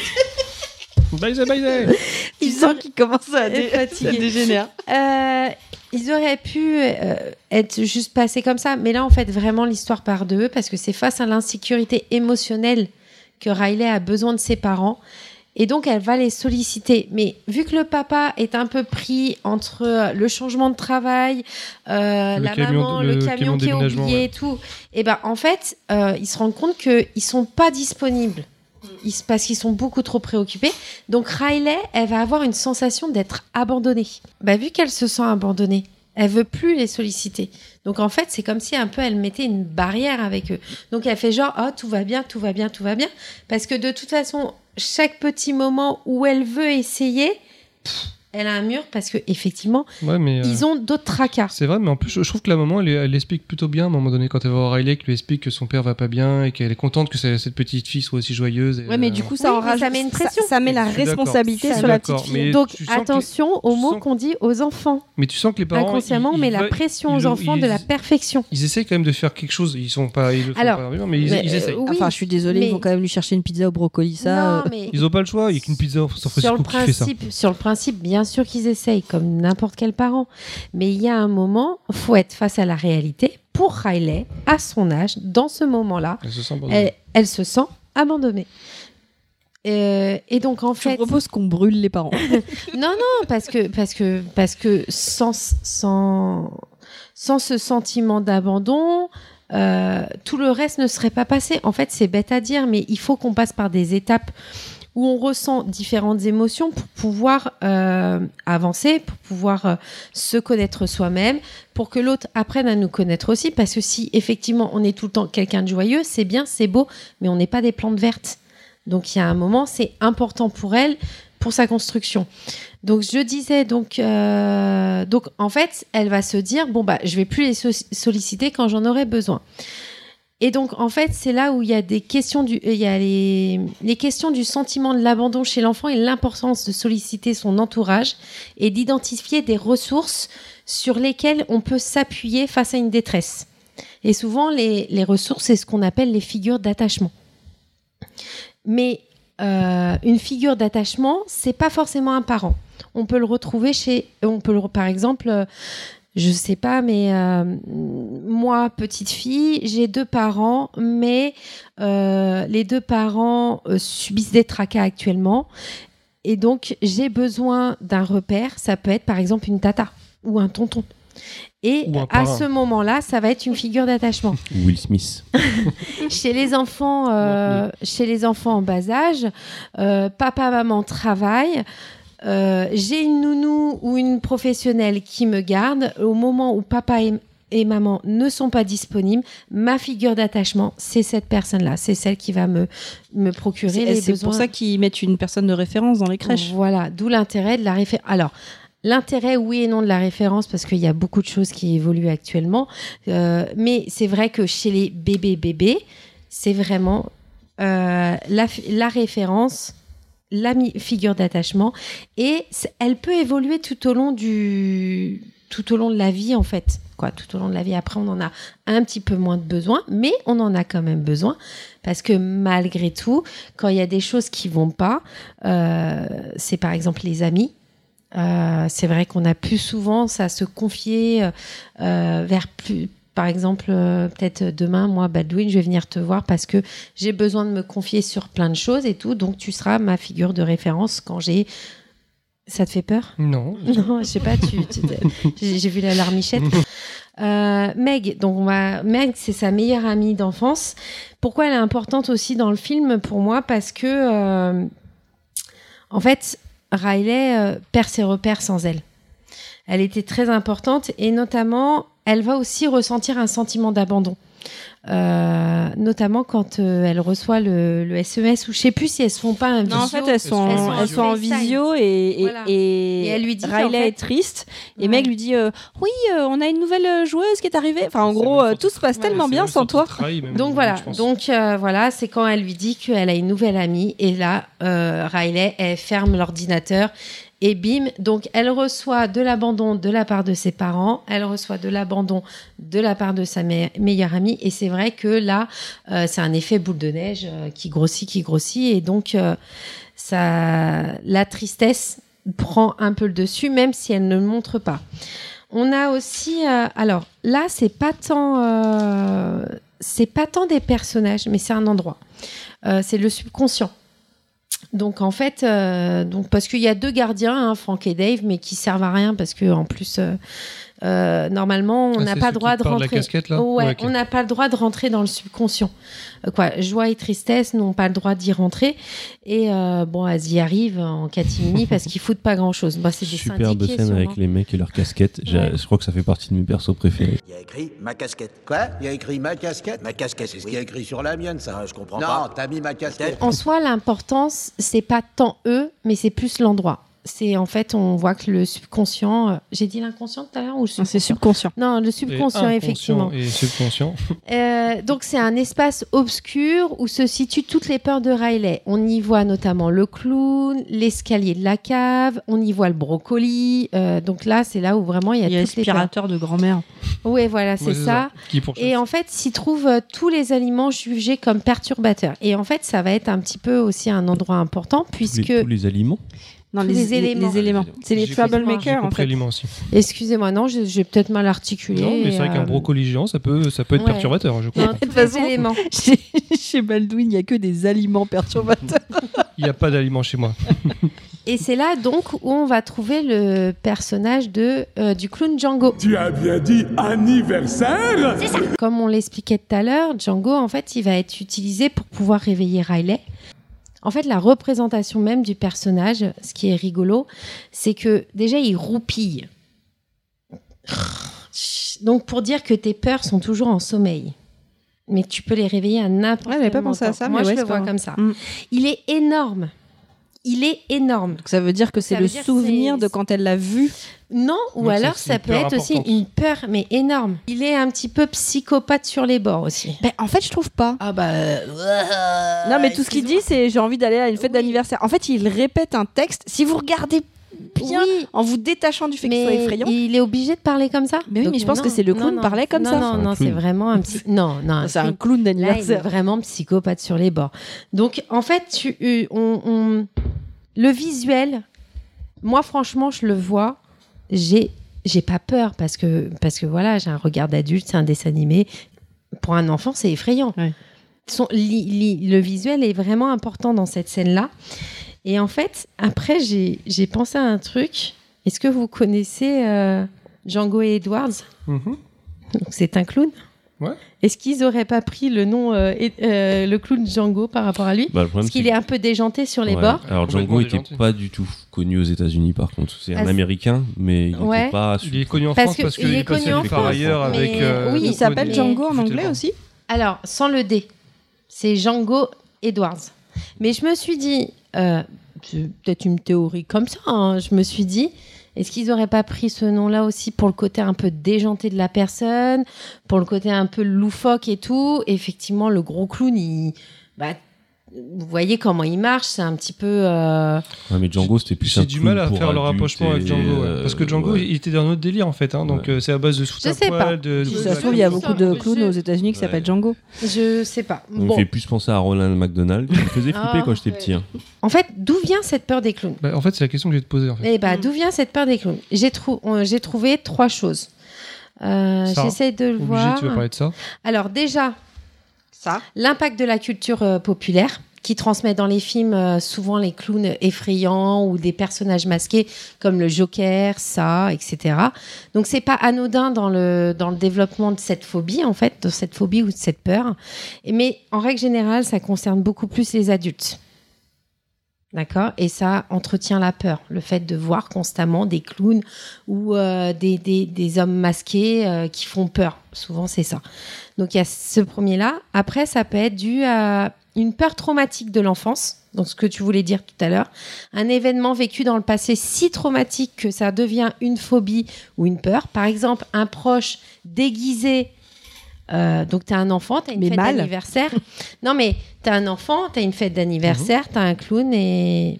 Ou, ou quelqu'un de déguisé, c'est même pas forcément un clown, mais quelqu'un qui veut te faire rire et tout, et à un moment, il te fait peur. Ça- Alors là, pour le coup, ça marche aussi avec. pour moi, dans le film, et ce qui appuie cette théorie, je pense que c'est ce qui s'est passé. C'est-à-dire que quand on regarde à la fin du film, On le voit. on rentre dans la tête de plusieurs personnes et on rentre dans la tête du clown. Et donc, en fait, la, la- la vision qu'on a de lui très grand, et même si vous écoutez bien les phrases qu'il dit, il dit pas je vais te tuer, je vais te manger. Il dit je veux un anniversaire, je je veux. aller à une fête. ouais. Je veux aller à une fête. Et en fait, je pense que c'est exactement le souvenir qu'elle en a. C'est-à-dire qu'elle a dû, on a dû lui organiser une fête d'anniversaire petit avec ce clown, qui n'était peut-être pas spécialement doué avec les enfants. D'ailleurs, on le voit bien, il le dit, 6 ans d'art dramatique pour ça. Enfin, il le dit dans le. Mhm. dans-. Et elle, elle en a un souvenir de ce truc géant qui essayait de l'attraper. Alors que c'est pas ce qu'il aurait dû faire parce qu'il savait pas gérer des enfants. Ça marche aussi un peu avec le avec les Avec Pères le Noël. Père Noël, ouais. Ouais, les chez nous, c'est plutôt les Pères Noël, les en fait. enfants qui, qui parfois ont peur ou. euh, Mais pour moi, c'est tout à fait normal. C'est-à-dire que le Père Noël, quand tu le vois à la télé, il est pas flippant, mais quand tu vois un vrai. Enfin, moi, j'ai- le souvenir que j'ai, euh, pareil pour les clowns, ça me fait pareil. C'est que quand j'ai vu- quand j'ai vu des clowns au cirque, je les voyais de loin ou je les voyais à la télé. Quand tu voyais un clown en vrai, tu te rends compte que c'est un homme qui est grand, qui est maquillé, c'est super chelou à voir. Je pense que c'est des figures qui sont flippantes de base. Un, un- un bonhomme, euh, un barbu sur lequel on te force à monter sur ses genoux, tu vois sa barbe, Et elle la, est chelou. la troisième, justement, ça te rejoint euh, ce que tu dis chocolat. En fait, Chocolat. non, choco. Là. Cho- cho- cho- chocolat. Oh, chocolat. Ça rejoint ce que tu dis, Euh, chocolat. D'où vient la peur En règle générale, c'est l'impossibilité de décoder le visage, l'incapacité à analyser Ah, ça, euh, les traits d'autrui. Ouais. Parce qu'ils ils sont souvent cachés par un masque ou du maquillage, ce qui est vu comme un potentiel danger. Effectivement, euh, quand tu ne peux pas percevoir clairement le visage de quelqu'un, tout de suite, ça te crée un petit recul, ça te notamment pour et là pour les enfants c'est c'est c'est du coup, on est en plein dedans avec. euh, Voilà, c'est ça. Et en fait, c'est ça, ça, ça, ça amène un sentiment de danger, un sentiment de peur. Donc voilà. Donc ça, c'est les trois euh, théories. Pas forcément pour euh, Riley, mais en tout cas qui peuvent euh, expliquer la peur, la peur du clown. Et enfin, le dernier personnage, c'est euh, Bing Bong. Donc, c'est l'ami imaginaire euh, qui a une trompe d'éléphant, un queue de chat, une posture de dauphin. Et en fait, ça, il Il incarne, pleure Encore un- des bonbons. Il y a un corps à barbe à papa. il incarne l'imagination enfantine. Et euh, en fait, ce personnage-là, son importance, euh, elle est, elle est- quoi, il est important. Pour moi, c'est même, je dirais, c'est le troisième personnage principal de la deuxième partie du film. Euh, parce que pour moi, il relie l'histoire principale à une autre thématique, en fait, euh, qui est la mémoire, l'oubli et aussi un petit peu le désenchantement euh, du Passage monde à la- enfantin. le- ouais, le passage à Bah, la- le passage adolescent ou à enfantin à euh, ado, Ouais. quoi, pré-ado et tout. En fait, pour faire revenir à la surface de la mémoire les souvenirs, en fait, pour refaire venir à, Ah Oui, parce qu'elle excusez-moi, a les souvenirs primordiaux quand elle tombe. voilà, euh, ouais. pour les faire revenir à la surface, en fait, parce que c'est lui qui les tient, Bing Bong, c'est lui qui les a. Euh, le- la plus dure épreuve, c'est c'est pas d'être dans le subconscient, c'est en fait de sortir euh, de l'abîme de l'oubli. Mm. Et euh, comme disait Choco tout à l'heure, donc euh, Bing Bong avait un chariot magique. Et en fait, joie et tristesse avec Bing Bong, donc tous les trois, ils vont utiliser ce chariot magique pour essayer de, de, de sortir. euh, Ah non, il y a juste. euh, Non, tristesse, non, elle est c'est- plus là. Elle est, elle est tristesse, elle est restée. Alors, euh, donc, elle est pas tombée dans le trou. Il y a que. euh, triste, il y a que ouais, joie et. Alors, euh, ouais, donc voilà, donc les deux, ils vont essayer de prendre le chariot pour pouvoir sortir, sortir de, cette, de Remonter cet abîme. ouais. Ils vont chanter la chanson. Bing bang, bing bang. Et, euh, et, et ce qui se passe, en fait, c'est qu'ils ils essayent, ils essayent. Et donc, comme disait tout à l'heure euh, Choco, euh, à la dernière tentative, Bing Bong, il va se sacrifier en sautant du chariot. Il, il sourit à joie, voilà. Et dans ce moment-là, en fait, quand il se sacrifie, on le voit bien, il sourit à joie. Donc, et en fait, il disparaît dans le néant. Vraiment, il disparaît. Donc, euh, il s'efface. Trop triste. C'est triste. Mais en fait, euh, justement, là, c'est c'est encore sur l'émotion. Ça joue sur l'émotion du lien entre la mort et l'oubli. Pixar, il met ce lien en avant régulièrement dans tous ses euh, dessins animés un petit peu. Il y a des morts et à chaque fois, ils les font à la fin. Il y a toujours un happy end et c'est toujours ça revient euh, le, par le souvenir. Bing Bong, jamais. C'est-à-dire que lui, il disparaît. C'est le seul personnage qui disparaît dans la mémoire, donc là, de Riley, et qui ne reviendra jamais. C'est ce que je dis. Il tue un personnage. Voilà. Il, le- il, en fait, c'est c'est le, c'est là où je dis qu'ils ont des coronets, c'est que dans un film d'enfant, Il est vraiment, véritablement il, il- oublié. il est véritablement mort. Parce que, à part tuer. Et c'est un personnage qui n'a pas de défaut. C'est-à-dire c'est pas un personnage méchant qu'on va tuer parce qu'il est méchant. C'est pas un parent, parce que c'est Mm. une tradition de tuer un des parents depuis Disney. Non, c'est vrai. Le Roi Lion, euh, Ouais. Bambi, Ouais. euh, Arlo.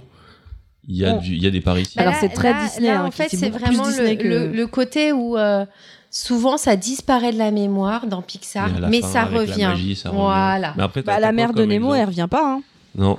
Parce que en fait, tu dis Pixar, mais j'arrive pas à trouver Alors, à dans- Non, dans, dans pas, justement, Pixar, la différence avec Pixar, entre Pixar et Disney, c'est que Pixar n'a pas peur de tuer des personnages définitivement. Dans, dans Nemo, il tue la mère.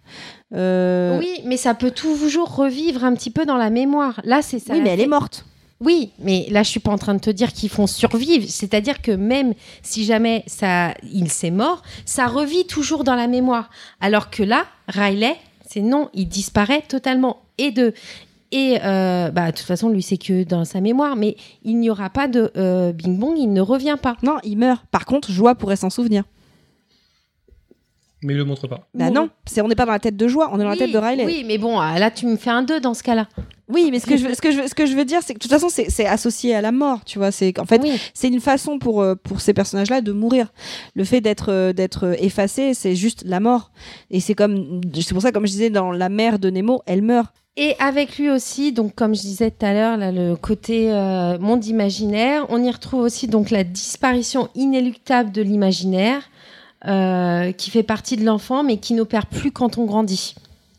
Euh, sa disparition dans les limbes de l'oubli peut donc se traduire également comme la perte de l'émerveillement, parce qu'il y a El Chariot qui euh, donc a été, alors il a été, euh, Bing Bong a été imaginé par Riley, son chariot aussi. Et donc là, effectivement, c'est comme une fin de l'imaginaire. Alors là, moi, je suis pas d'accord, parce que en fait, dans le, le film, tu as un endroit qui qui est Imagine Land, je sais plus comment ils appellent, Mhm. où se crée l'imaginaire.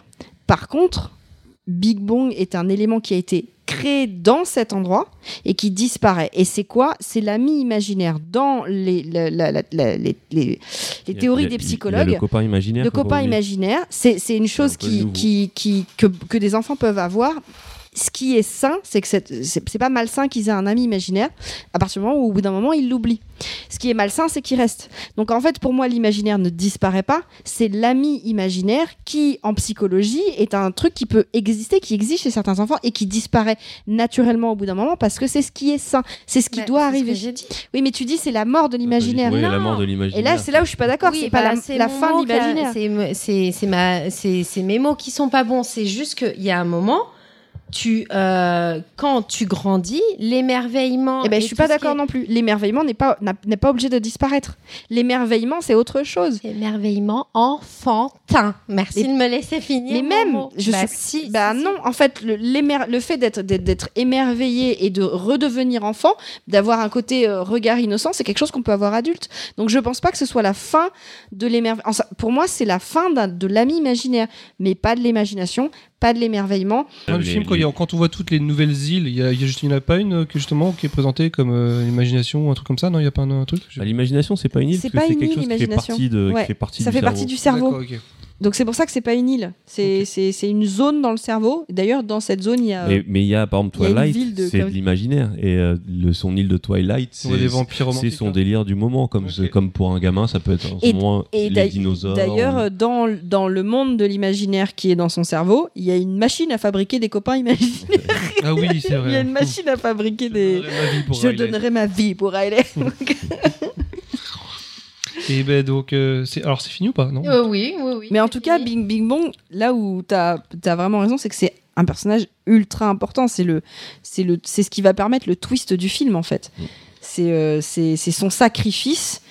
euh, qui, qui, c'est par un sacrifice en fait que qu'on, qu'on- qu'on- Bah, quelque part, on peut le voir un peu comme. euh, euh, bah, pour te rejoindre un peu, Karine, ce serait plus euh, la fin de l'innocence infant- infantile. C'est, Ouais. Il représente plus cette, euh, cette, euh, ce truc dans le vrai monde. Justement, Riley, elle est confrontée au problème du vrai monde. Donc elle perd son et, innocence, et elle perd son innocence. Et peut-être que oui, il est, plus, il est plus là pour représenter son innocence. Ah ouais, là je suis d'accord. Si, si ça représente l'innocence, oui, effectivement, c'est la fin de l'enfance. C'est le sacrifice de l'enfance. Ah bah c'était un- il y avait un des psy qui disait ça d'ailleurs. C'est le sacrifice de l'enfance pour entrer dans l'âge adulte. Et d'ailleurs, à la fin du film, le tableau change et devient plus complexe. Mais il n'y a pas plus d'émotion, alors qu'il aurait pu en rajouter. Bah ça, peut-être s'ils font un 2, peut-être qu'ils pas font parce que émerger. La euh, commande est plus grande. Ouais, en fait, ouais, c'est. On sait pas en fait. En ouais. fait, ouais, je crois que c'est. c'est c'est- plus grand, c'est- je crois. T'en as pas change. parlé, mais c'est vrai que le Ah oui, tableau, noté, le tableau de bord, c'est super intéressant. Au début, c'est juste un bouton. Oui. T'appuies. Ils peuvent faire qu'une action. Mm. Et, au euh, fur et à mesure, ils ont plein de boutons.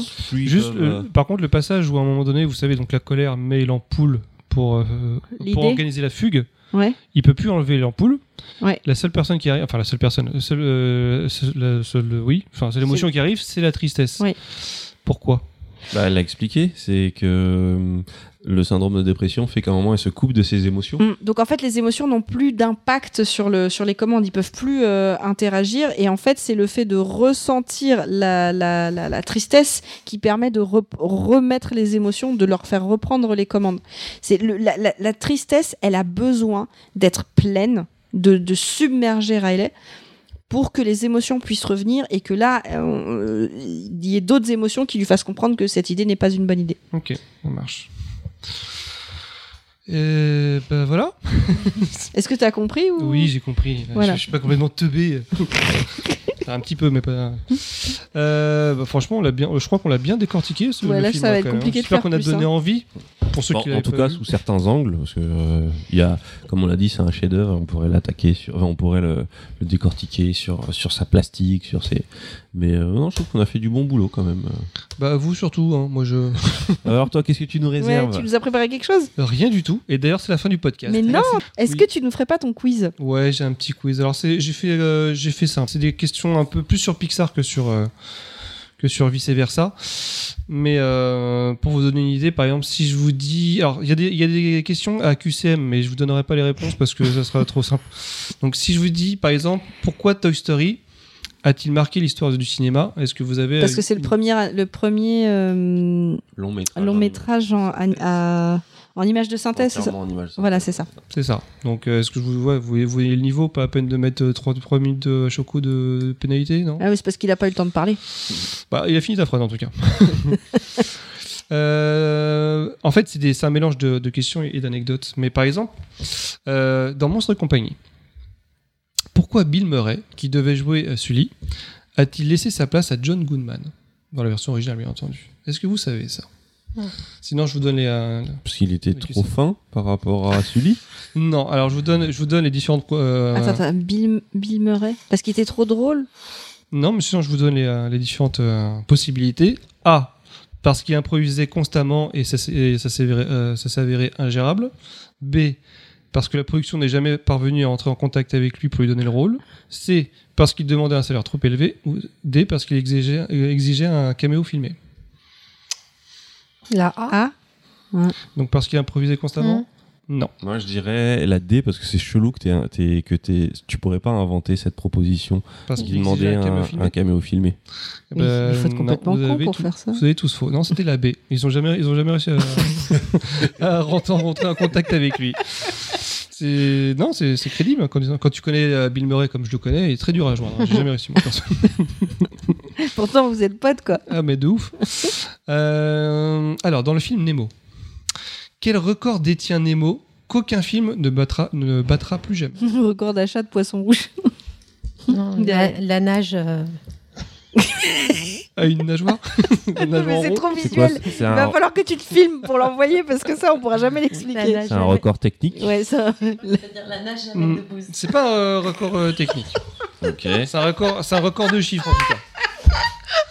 Meilleure vanne du podcast. J'ai pas Elle eu peut pas la dire. Elle peut pas la... Vous la devinerez peut-être.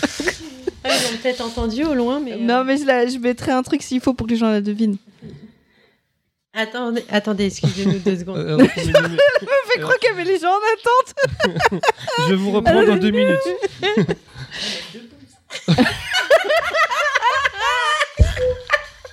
Là, ils ont entendu pour le coup. je mettrai pas. Mais je mettrai. Ouais, je mettrai debout parce que Tu franchement. mets bip de bouse. tu il est con. Il dit tout. tu mets deux crottes de bouse. C'est horrible. Bon, allez. C'était une Il bonne vanne. tard, ouais. Ouais. Franchement, meilleure vanne du podcast. J'avoue. Euh, bon, je je repose la question. Alors, quel record détient Nemo qu'aucun film ne battra plus jamais?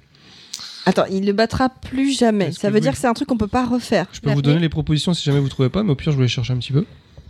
Bien des indices. Des sorties Des indices, ouais, des. Des sorties, c'est-à-dire Des sorties au cinéma ou, euh, Euh, non, non. mais non, parce qu'il pourrait le refaire. Il a il dit on pourrait plus jamais le refaire. Qu'est-ce qu'on pourrait plus refaire? Plus- euh, en tout cas, plus jamais battre. Plus, On pourra Plus plus jamais battre. Donc c'est pas un chiffre, c'est pas un chiffre d'entrée, c'est pas. euh, C'est pas un chiffre pas de sortie. C'est pas un truc technique, donc comme tu l'as dit, euh, un truc qu'on pourrait plus jamais refaire. Ça doit être. Est-ce que c'est lié à une époque? Hmm. Est-ce que c'est lié à un des acteurs? Non, non, non, c'est. euh, Bah, battre, moi c'est battre. à une ça veut époque, dire que pas tu peux c'est faire, forcément mais dans l'époque, dans le sens où euh, c'est lié à, à une contrainte technologique? Ils ont tout Ah, fait à la donc- main Donc, euh, Putain, c'est con. Et il y avait un mec qui faisait comme ça là. Attends, attends, attends, c'est une contrainte technologique. Est-ce que c'est une contrainte de C'est lié, format c'est lié, ouais, c'est lié à un format. Il faisait tout en 3G. C'est lié, c'est lié à un 3G. C'est une contrainte. Attends, si c'est Ouais, une c'est contrainte un de format. de format. T'as même mis Lié à la con dans la tête. lié à la sortie du film. C'est un rapport avec la projection en 3D. Non. Est-ce que ça a un rapport avec la C'est production pas, en c'est- c'est pas 2D si compliqué que ça, là, je pense que vous partez dans, dans un délire, mais euh, en gros, euh, le- quand le film est fini au cinéma, il sort sur une plateforme qu'on peut acheter. Un DVD Ouais. Ah, c'est le dernier qui est sorti en DVD Bah, c'est celui, euh, il a le record du plus grand nombre de DVD vendus. Mais tu fais plus de qu'aujourd'hui, DVD j'étais Bah, pas loin. non, mais c'est ça, Ah, c'est un détail, mais c'est vrai que le DVD, maintenant, Ah il est oui, en- c'est vrai. perte Ah de oui, donc vitesse, on ça va risque dire. pas d'être Bah, battu. euh. Ah non, c'est sûr. Et puis là, ça. Bon, c'est jamais après, mais bon, euh, si, si on revient au DVD, on est bien revenu au vinyle. Euh, Les Indestructibles est le premier Pixar. Ah, À mettre en scène des humains comme personnages principaux. Ouais, ouais, ouais, je suis obligé d'accepter, c'est Tu ça. vois, il est chiant. euh, On n'a même Bah, pas vous le temps l'aviez la de. réponse, vous, non? Non, pas du tout. J'avais même pas compris la question. Donc, il Bah, fallait non, que vous savez. je t'aurais fait répéter. Bah, Les mais attends. Indestructi- Indextru- Indestructibles est le premier Pixar dont les héros sont humains. sont Ah, humains. dont les héros. D'accord, ok. C'est à mettre en scène des humains. Ok, alors là, on va passer à. Ratatouille. Mhm. Marque une première historique. Laquelle? Celle où les rats ont l'air Ah, Rat qui fait sympathiques. de la bouffe, en c'est- ils sont à côté. Ah, c'est historique, parce que moi, j'ai déjà goûté, c'est pas aussi bon que dans Bah, le film. un, un rat, euh, on- qu'on reconnaisse qu'il y ait des rats dans les grands restos parisiens, tu vois, c'est un truc qu'on. Non, c'est plus lié donc à pas, pas ce que l'histoire raconte, mais tout ce qui est euh, Autour Ouais, le film Euh, lui-même. c'est le premier film où c'est pas quelqu'un de Pixar, justement Qui le fait? Bah, quoi que Ah, non, non. il a Non. fait Indestructible avant, donc Non. non, c'est pas ça. Ah, Euh, je- le premier. C'est lié à la compagnie. Ah, c'est le premier film Disney Pixar Après le rachat de Disney? C'est le premier film Pixar produit par Disney. Et je l'ai trouvé celui-là. Et attends, et avant c'était comment? Parce que euh, Avant c'était Pixar Pixar. Là c'est Pixar Disney. Ratatouille avant, c'est parce que c'était aussi Disney avant depuis Bah, Toy Story. Je sais pas, mais a priori c'est Disney qui a en tout cas produit. Donc est-ce que c'est pro- avant c'était les produits, genre, disons Distribués. c'était voilà distribué, et là peut-être que c'est Disney qui a mis l'argent pour le film. C'est enfin, c'est ce que je comprends ouais, peut-être en tout cas. ça, Euh, alors le film là-haut est surtout connu. Pour les ballons.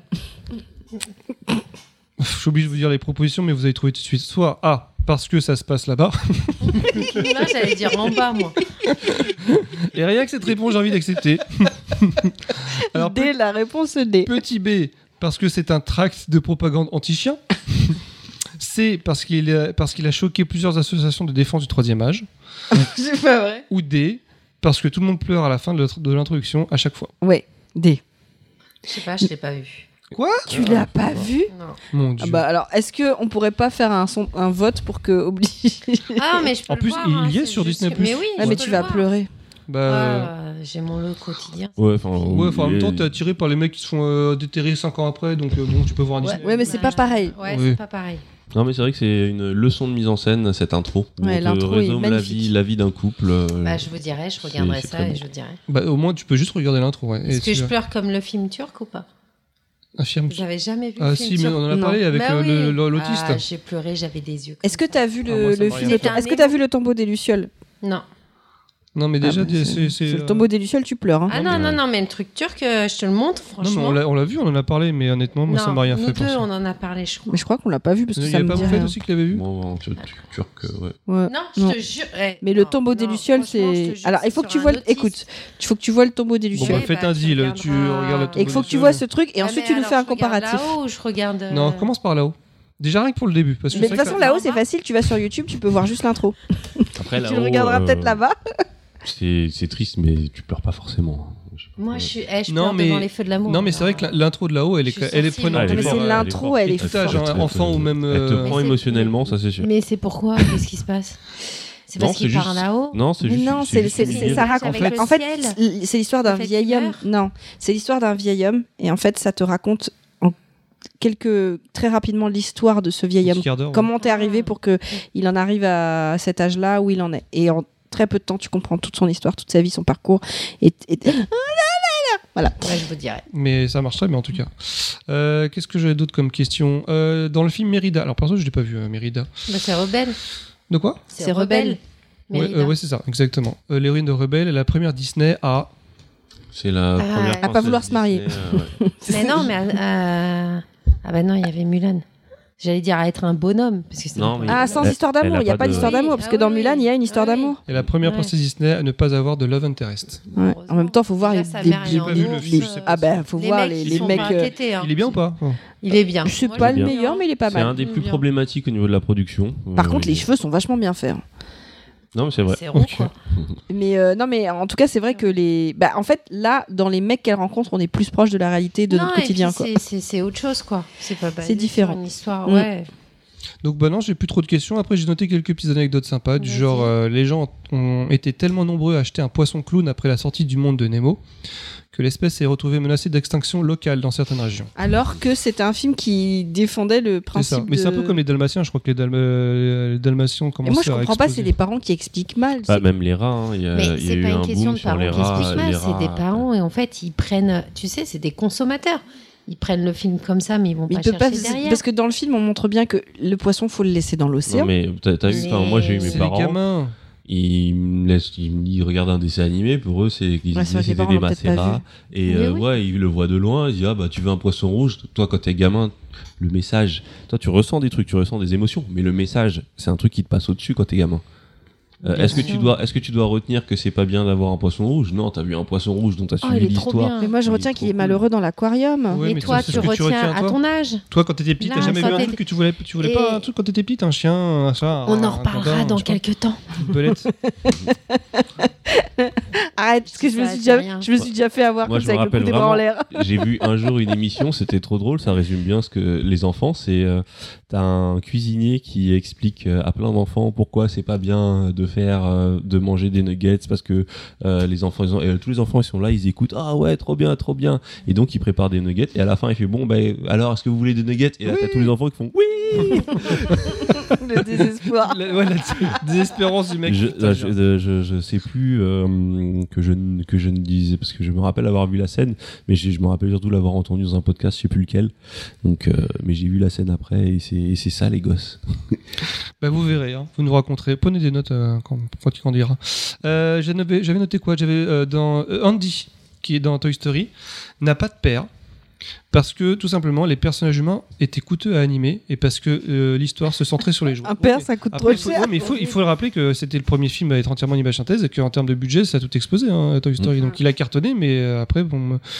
Non mais c'est intéressant parce que c'est vrai que c'est une contrainte technique rajouter un personnage Oui, parce Mais c'est vraiment le premier après. parce que je me pose la question, c'est pas le moment où ils ont sorti euh, comment il s'appelle le truc qui vient d'un jeu vidéo euh, Non, non, non, mais là, Final. Fantasy c'est longtemps après Final Fantasy et Beowulf. créature et Beowulf c'est encore plus longtemps après D'accord. Après, Beowulf c'était Ah oui, c'était le premier avec, la performance capture. Euh, non, c'était pas le premier. c'était pas le premier c'était Polar Pol- Express Polar Express, mais il, a- il avait amélioré en fait.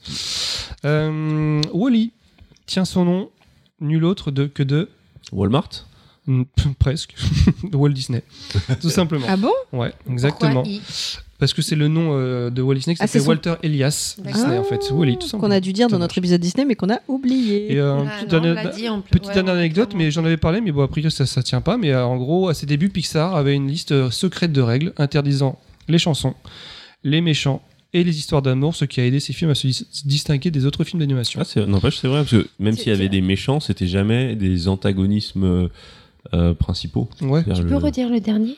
Euh, Les chansons. euh, histoire- Les- et les histoires d'amour. L'histoire d'amour, D'accord. pareil, que j'y repense. Alors si, euh, enfin, Toy. Story, il y, a il y a Andy, mais c'est pas vraiment une histoire d'amour. Non, il n'y a pas d'histoire d'amour. Dans le on, 4. on comprend que c'était limite un couple. Et que on- ça d'ailleurs, c'est un couple en fait. euh, en- ça. euh, Woody, sauf que c'est pas une histoire d'amour qui est en train de naître ou qu'on explique, c'est juste un couple qui Oui, c'est vrai qu'il n'y a pas d'histoire d'amour. Comme quoi, tu peux faire des histoires qui sont de pas des histoires d'amour. Euh, dans Cars, est-ce qu'il y a une histoire d'amour entre Flash et, euh, et l'autre? Oui, mais Bah, c'est- pas ça. euh, Je pense que c'est ça pas la- l'histoire. L'histoire de base, c'est pas l'histoire d'amour. Je pense que c'est plus ça. C'est un flirt. Il y a parce que forcément. il- frotte son pot d'échappement sur sa carrosserie. et rien n'est tourné autour de ça. T'es qu'un gros dégueulasse. Ah non, mais c'est vrai, il faut bien faut, faut- et puis elle, elle suce, hein, enfin de, de l'essence. Hein. T'es qu'un gros dégueulasse. Je pense que ce serait un de leurs défis maintenant de se dire bon bah là on va faire une histoire d'amour avec Pixar. Et qu'on la réussisse. Ouais, c'est ça. Alors, ils sont tellement bien travaillés les Pixar. Ah bah écoutez, je crois que eh, c'était pas mal quand même. C'est un, peu- un, un podcast de combien de temps qu'on a là sous, sous les oreilles? Alors, euh, euh, Là, sans non bruit de décoffrage. Là, là, brut, on est à 2h30. Mais euh, je 2h30. pense que on je va leur vais- mettre combien dans les oreilles au Oh, petit, deux au- heures. deux- on, vous, on va vous mettre deux heures dans les oreilles. là. Franchement, c'est. euh, Mais Enfin, on vous a mis deux heures dans les oreilles. C'est ça. Le petit tour. Moi, j'aimerais bien aussi. euh, À conclure avec nos îlots de personnalité. défi- Oui, et qu'on définisse euh, quelle émotion euh, prime Alors, chez, ça. chez nous. chez Bal- ah oui, quelle est l'émotion maître chez chaque personne et, euh, Nos et, îles de et les îles de personnalité. Alors, si on commence par Baldwin. ah bah, moi, c'est le cynisme, hein, je pense. Ouais, mais c'est pas une des cinq émotions. Ce serait dégoût, toi? Dégoût, tu penses? Non. Dégoût. Tu dis. Bah, moi, je je suis désolée, mais je t'aurais mis peur. Après, Moi, je t'aurais mis peur. Ouais, je j'ai t'aurais mis peur. les- Quoi, j'ai peur Ouais, Ton émotion principale. ouais, ton émotion principale, la peur. Ouais. Ah bon Oui. Ah, ouais, oui. ouais, j'aurais mis peur. Et mon Ah de personnalité, j'aurais Bah mis non, la bouffe. Mais pourquoi Un univers dédié à la bouffe. La peur Si, si, si, si. La Mais- peur. Bon, on va Première pas dire chose, là euh, devant tout le monde, mais euh, si, si, la peur. Ouais, si, si. Mm, mm. Mais Choco? Attends, on n'a pas vu tes îlots de personnalité. Ouais, non, mais Donc, je il y a, la euh, bouffe. Ce Ah, que ce lui en pense. pense. Bah, en moi, pense. j'ai- Moi je sais pas peur. Entre les pas, faudrait cinq que- Faudrait que quelqu'un me donne. Moi je me vois bien avec peur. Non, moi. Non, mais pour Mais, lui. euh, mais pour toi, dans Ah, les cinq si. émotions, bah, c'est pas la colère. Euh, peur. Parce que. C'est pas dégoût non, Non. plus. Bah, c'est ça. Et je trouve que peur, Mm. Ça si, se quand pas même. entre tristesse quand même. Oh non Non, pas tristesse, pas non. tristesse. Non, parce qu'il se protège. Mais oui. C'est pas peur dans le sens où c'est le flippette, c'est Oui, le côté, si, il se a- protège a avec peur l'humour. de. euh, Tu vois? Tu vois? Ouais, tu vois? On est, On est ouais, d'accord, ouais, on est d'accord. hein, mais moi, ouais. je vois pas. Non, mais. Le problème de peur, c'est que c'est un peu tout le monde. L'impression. Oui, oui, mais, c'est non, pas la maîtresse, c'est- forcément. C'est pas la maîtresse de tout le monde. Mais dans tes îlots de personnalité, il n'y a pas que la bouffe. hein. Ah Bah non, il y a dormir aussi. Faut pas déconner. euh. Bah, Il y a la attends. culture geek. Non, moi, il y je pense que certain tu aurais amitié. Je pense que tu aurais amitié Oui. comme, euh, comme Mm, Ilo. mm. Et je pense que tu aurais aussi honnêteté, en fait. J'a- J'aurais quoi, tu m'as dit? J'ai pas- Amitié. L'amitié et l'honnêteté. Amitié et Ouais, honnêteté. L'amitié, je sais pas. Et t'as le gros Ouais. truc Moi, humour, franchement, on quoi. me donne 10 000 euros pour vous oublier, je prends les 10 000 euros. Amitié, honnêteté, euh, ép- Humour. épicurisme. Tu vois, là, il y a- elle a bêtise, donc. euh, Ah, je sais ouais. pas, vous me donnez trop de qualité là. Franchement, j'aurais plus dit. si- Épicurisme. non, il a, elle a, il a une île dont le slogan c'est Le gras, c'est la vie. Ouais, mais ouais, moi, je- moi, je- j'aurais pas mis 10 peur, moi, bizarrement. Je l'aurais pas mis peur. T'aurais mis quoi, toi Vas-y. Ouais. Bah, honnêtement, sur je- les cinq, sur les cinq, hein, qui sont là. Euh, Ouais, tu vas pas nous en inventer L'île une. de la blasitude, ça existe Non, Non, mais non, les pas cinq les îles, émotions, l'émotion Ouais, maîtresse. bah, la blasitude, c'est pas une émotion Non, Non. si, bah si, il y a contempt, le dédain qui n'existe pas dans Eh le. ben, dans le oui, mais dédain, ouais, là on reste le sur les 5, sinon on peut te créer Ouais. tout ce que tu veux. Sur Ah. les 5, là sur les 5, parce que la joie, ça se voit, c'est pas trop ça. bah non, mais le mec, il est en train de souffler. Le Non. dégoût, non, t'es prêt Non, à bouffer je suis 15 autant, raclettes euh, euh, La en deux colère jours. non plus, t'es pas animé. La colère, pas du tout. La tristesse, Ah, pas du attends, tout. Tu vois, la colère, Non, la pour le colère, côté c'est- explosif, je mettrais plutôt Non, K. la, la colère, ça dépend Parce comment que- vous.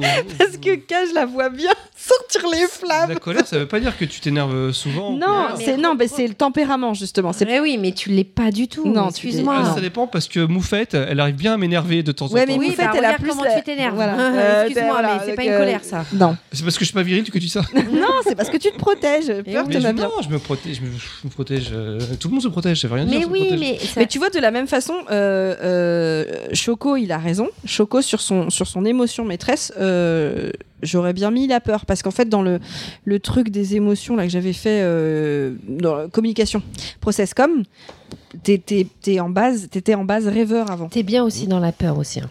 Moi Mm. Ah non, moi, Actuellement- ah non, moi, ah non, moi, ma actuellement, base, je, je- je l'ai- pour avoir fait la formation, je sais c'est quoi ma base, c'est la joie. C'est vraiment. euh, et et le, le côté positivité toxique aussi. C'est euh, c'est vraiment Ah, ma trop base. joie? Tu veux dire, trop de joie. Ouais, ça ma te- base, c'est vraiment la joie. Ma fonction même de fonctionner dans le travail, euh, c'est c'est- c'est même ça, c'est ludique. Je sais qu'en process C'est vrai que com, ça je suis en. peur, ouais. Ouais, ah non, c'est clair, c'est c'est évident. c'est Parce que là-dessus, là, euh, tu vois, ces temps-ci, moi, je perçois beaucoup plus de peur. Oui, mais ça c'est normal, c'est l'anxiété Bah oui, mais depuis que j'ai la mais responsabilité de. dit, oui, mais- de- mais comme on a dit. L'effet confinement Oui, mais c'est non, c'est c'est le colocataire. Le colocataire. C'est- Mais c'est logique, c'est parce que tu as la responsabilité. de- Ah, d'accord. Si, j'aime bien. J'aime bien le colocataire, c'est un bon surnom. Le squatter, Non. tu vois, celui qui paye C'est pas un d'impôts. coloc qui paye pas son Voilà, on l'appelle aussi bébé kaiju, mais. euh, Deuxième. Bébé mignon. Bébé kaiju, bah, c'est c'est son surnom. Ça lui va très euh, bien. Ce que je veux dire par là, faut pas oublier, c'est que ça évolue. Nos- bah, c'est jamais le, le même qui est Ouais, mais toujours, en euh, fait, je pense que tu as, un truc euh, dès le départ. Enfin, si on part de la théorie, en tout cas, de, de Pixar, si tu regardes bien. il- sur les gens. hein, et je suis loin d'hurler régulièrement sur les gens. Non. Oh, non. redescends. Non, mais, non, mais Arrête de sincèrement, crier. Sincèrement, je suis quelqu'un qui. Ne t'enflamme pas. Vous voulez vraiment que je sorte ça Je vais les il sortir. faut le faire pour que je m'énerve. Non, faut On par peut contre- le faire. Ah, je vais te dire qu'il y a un truc, ne le fais jamais. Mais oui, mais c'est. Oui, mais fait, justement, tu vois, tu vois, c'est ce genre. Non, oui, mais bah, tu oui, vois, mais c'est pas une chose principale chez moi. Non mais c'est ça, mais oui, c'est ce que je voulais, bah, c'est ce que je remets à moi, c'est ce que je te disais, c'est-à-dire que quand, non non, mais quand tu dis euh, pas quelqu'un de colérique, je Ah. suis conscient que je suis pas quelqu'un de colérique, mais je sais qu'en que associant si, deux émotions, on aura un si jamais je devais m'énerver, je pense que je deviendrais complètement fou. Je suis Ouais, quelqu'un qui ouais, s'énerve pas, si, qui s'énerve pas souvent, mais les rares fois où je m'énerve, je, me fais pleurer peur en fait. quand- Ouais, Et-. Ah bah alors, c'est comme toi. Ouais, mais c'est ça, mais je pense que c'est- les gens calmes en règle générale, qui s'énervent pas souvent, calmes. en fait, euh, je pense qu'on en- en organise et le jour où ça lâche, faut pas être à côté. Et alors, du coup, c'est quoi vos îlots de personnalité? Parce que c'est plus facile que l'émotion maîtresse. bah, si elle a une île de bouffe, forcément, euh, je vais pas te mentir. euh, Si t'en mets deux, pas plus de deux. Bah, deux îles de bouffe, c'est possible. Légumes et viande, ou je sais pas, ou fromage et. Non. Ok, viande et fromage. Non, mais, deux- Non, mais toi, la c'est bouffe, bouffe et dormir. amitié, parce que t'es Non. t'es quand même un bon ami. Moi, je suis plus. euh, alors, ça dépend des gens. Moi, je suis pas ami avec tout le monde non plus. Non, moi, je, je suis Oui, comme. mais quand tu l'es, tu l'es vraiment. Il y a une île, C'est ça, le euh, truc. une île irresponsabilité ou pas? Ça peut exister. Oui, la Goofy Island, la- l'île des bêtises. C'est pas la même chose. Ouais, responsable, je prends tout à la légère. La légèreté, l'île de la légèreté. Eh ben, t'as l'île de Donc, les, les gens en nuage. Mais ouais, le côté, euh, je m'en fous un petit peu. Je sais pas, il y a un, un petit côté ça. Je prends, je prends rien au sérieux. Mais j'assume, hein, après, voilà. Est-ce que c'est ouais donc ce serait ouais ça peut marcher parce que ça peut être une une euh, en fait faut que ce soit un trait de personnalité principale. Hmm. Bon, je sais pas. Bah après, ça, c'est. Ah bah, toi, t'as l'île mais- du cinéma. Ouais ouais ouais, C'est- pas forcément l'île. Bah, clairement en l'île de- plus l'île de la culture en Ouais, générale, parce ouais. que tu mets plus de Parce choses. qu'il a la musique aussi. Entre la- Ouais, mais il a, il a, une, il a une vraie île d'obsession du visuel. C'est Oui, de- de- je- ce cas-là, c'est l'obsession du visuel. Je, je mets le dessin à ce moment-là aussi, donc toi, mais je Ouais. mettrais plus un, Mais même, de il y, a, mélange. il y a aussi le visuel en mouvement parce que Moi, par exemple, mettrais- moi, je il filme son, bébé kaiju, il le filme comme si c'était euh, un truc de film. ça, son, Non, mais moi je dirais que ce serait Ouais, faire plus simple, euh, ouais, de l'esthétique. Je suis de un fan Voilà. de l'esthétisme. Ok. Parce qu'il y a la danse. Et l'île de la mayonnaise. L'île de la maillot. Oui, il faudrait un truc un truc un peu tordu. C'est un maillot qui se mélange avec tout. Bon, là, on reste en gros à deux Et puis l'île de, de, de- l'île de la ville. Non, Oui, l'île de la ville. l'île de la Ouais. ville. Je suis un fan de ville. Alors, ça dépend peut-être des villes, peut-être. Non, non, il adore le côté bien- urbain. Si tu vas à. Melun, c'est peut-être moins Oui, mais que qu'est-ce que Paris. t'aimes Je suis sûr que je peux même aller dans une ville euh, genre industrielle. Genre nous dans les noyaux. Ah, qu'est-ce que t'aimes bien? C'est l'esthétique que t'aimes bien dans l'urbain. Ouais, non, il y a, il y a Ah, l'esthétique, il y a le fait de se perdre, de se Ah. balader. Et de Alors, c'est l'île de la balade? Ouais, mais tu vois, c'est pas pareil. L'île me- de la me balade en balader, ville. Me balader dans un parc, ça me fait pas la même chose que me balader en ville. Me balader en ville, ça en me, ville. Ça me rend nostalgique, ça me rend mélancolique des fois, mais ça me rend aussi très très très créatif. C'est euh, non, j'adore me balader en ville. Alors, toi, K. L'île du Paix. L'île des chauves barbus. Est-ce que t'as une île Est-ce que t'as une île dédiée à Tom Holland? L'île de la danse. Ah si, t'as Ah ouais. l'île de la Si, danse. Je pense que t'as. C'est pas pareil, t'as Ah, l'île. t'as forcément Ah, l'île de la danse, puisque c'est tes longtemps. Ah passions. non, moi là, ça me manque trop, ça fait. Ouais, bah ton île de la danse, ça commence à. Tu vois, va falloir que tu renvoies des trucs dessus. Ouais, mettrais que la danse la mettrais d'autres choses? Il y a que la danse qui te touche ou, euh, Je sais pas, où il y a peut-être. Non, euh, il y a d'autres choses qui me touchent. Oui, forcément, l'île du Non, sexe. Alors, forcément, qui touche l'île de la danse, ok. Non, L'île des sextoys avec des grosses alors, bites partout. Et toi, t'as une île de l'amitié aussi. t'es- Dans t'es- l'artistique, je mettrais. Ouais, je, je préfère cibler la danse vraiment. Ouais. Même si j'aime bien. euh, mais je suis. Ouais, si la danse. Et je pense que t'as aussi une île très forte de l'amitié parce que euh, c'est. Peut-être un peu trop forte. Bon, trop de place. Euh, Non, mais Ouais, c'est top. On peut pas dire que ça Elle a une belle île de l'amitié. Ouais, mais. euh, Je pense que parce que c'est des parcs d'attractions les îles, donc ça doit être sympa. euh. Mais l'île, euh, si je- quand je te dis trop forte, c'est que si ça prend un peu de place parce que forcément ça prend. Ton cerveau, il n'est pas truc. Extensible. Donc quand ça prend de la place, t'as moins de place pour le reste. Oui, ok, je vois ce que tu veux dire. Donc, bon, l'île d'amitié, l'île de la danse et. L'île de aux enfants 18. De quoi L'île du porno 18. Ok, l'île du- Non, euh, Casimir, on va le laisser. euh, non, L'île c'est d'Oléron. compliqué parce que les enfants. L'île de Ré. L'île de Lille, de la ville de Lille. Lille. Ah parce Il y a Lille. D'ailleurs, dédicace à Lille. Ouais. Ouais.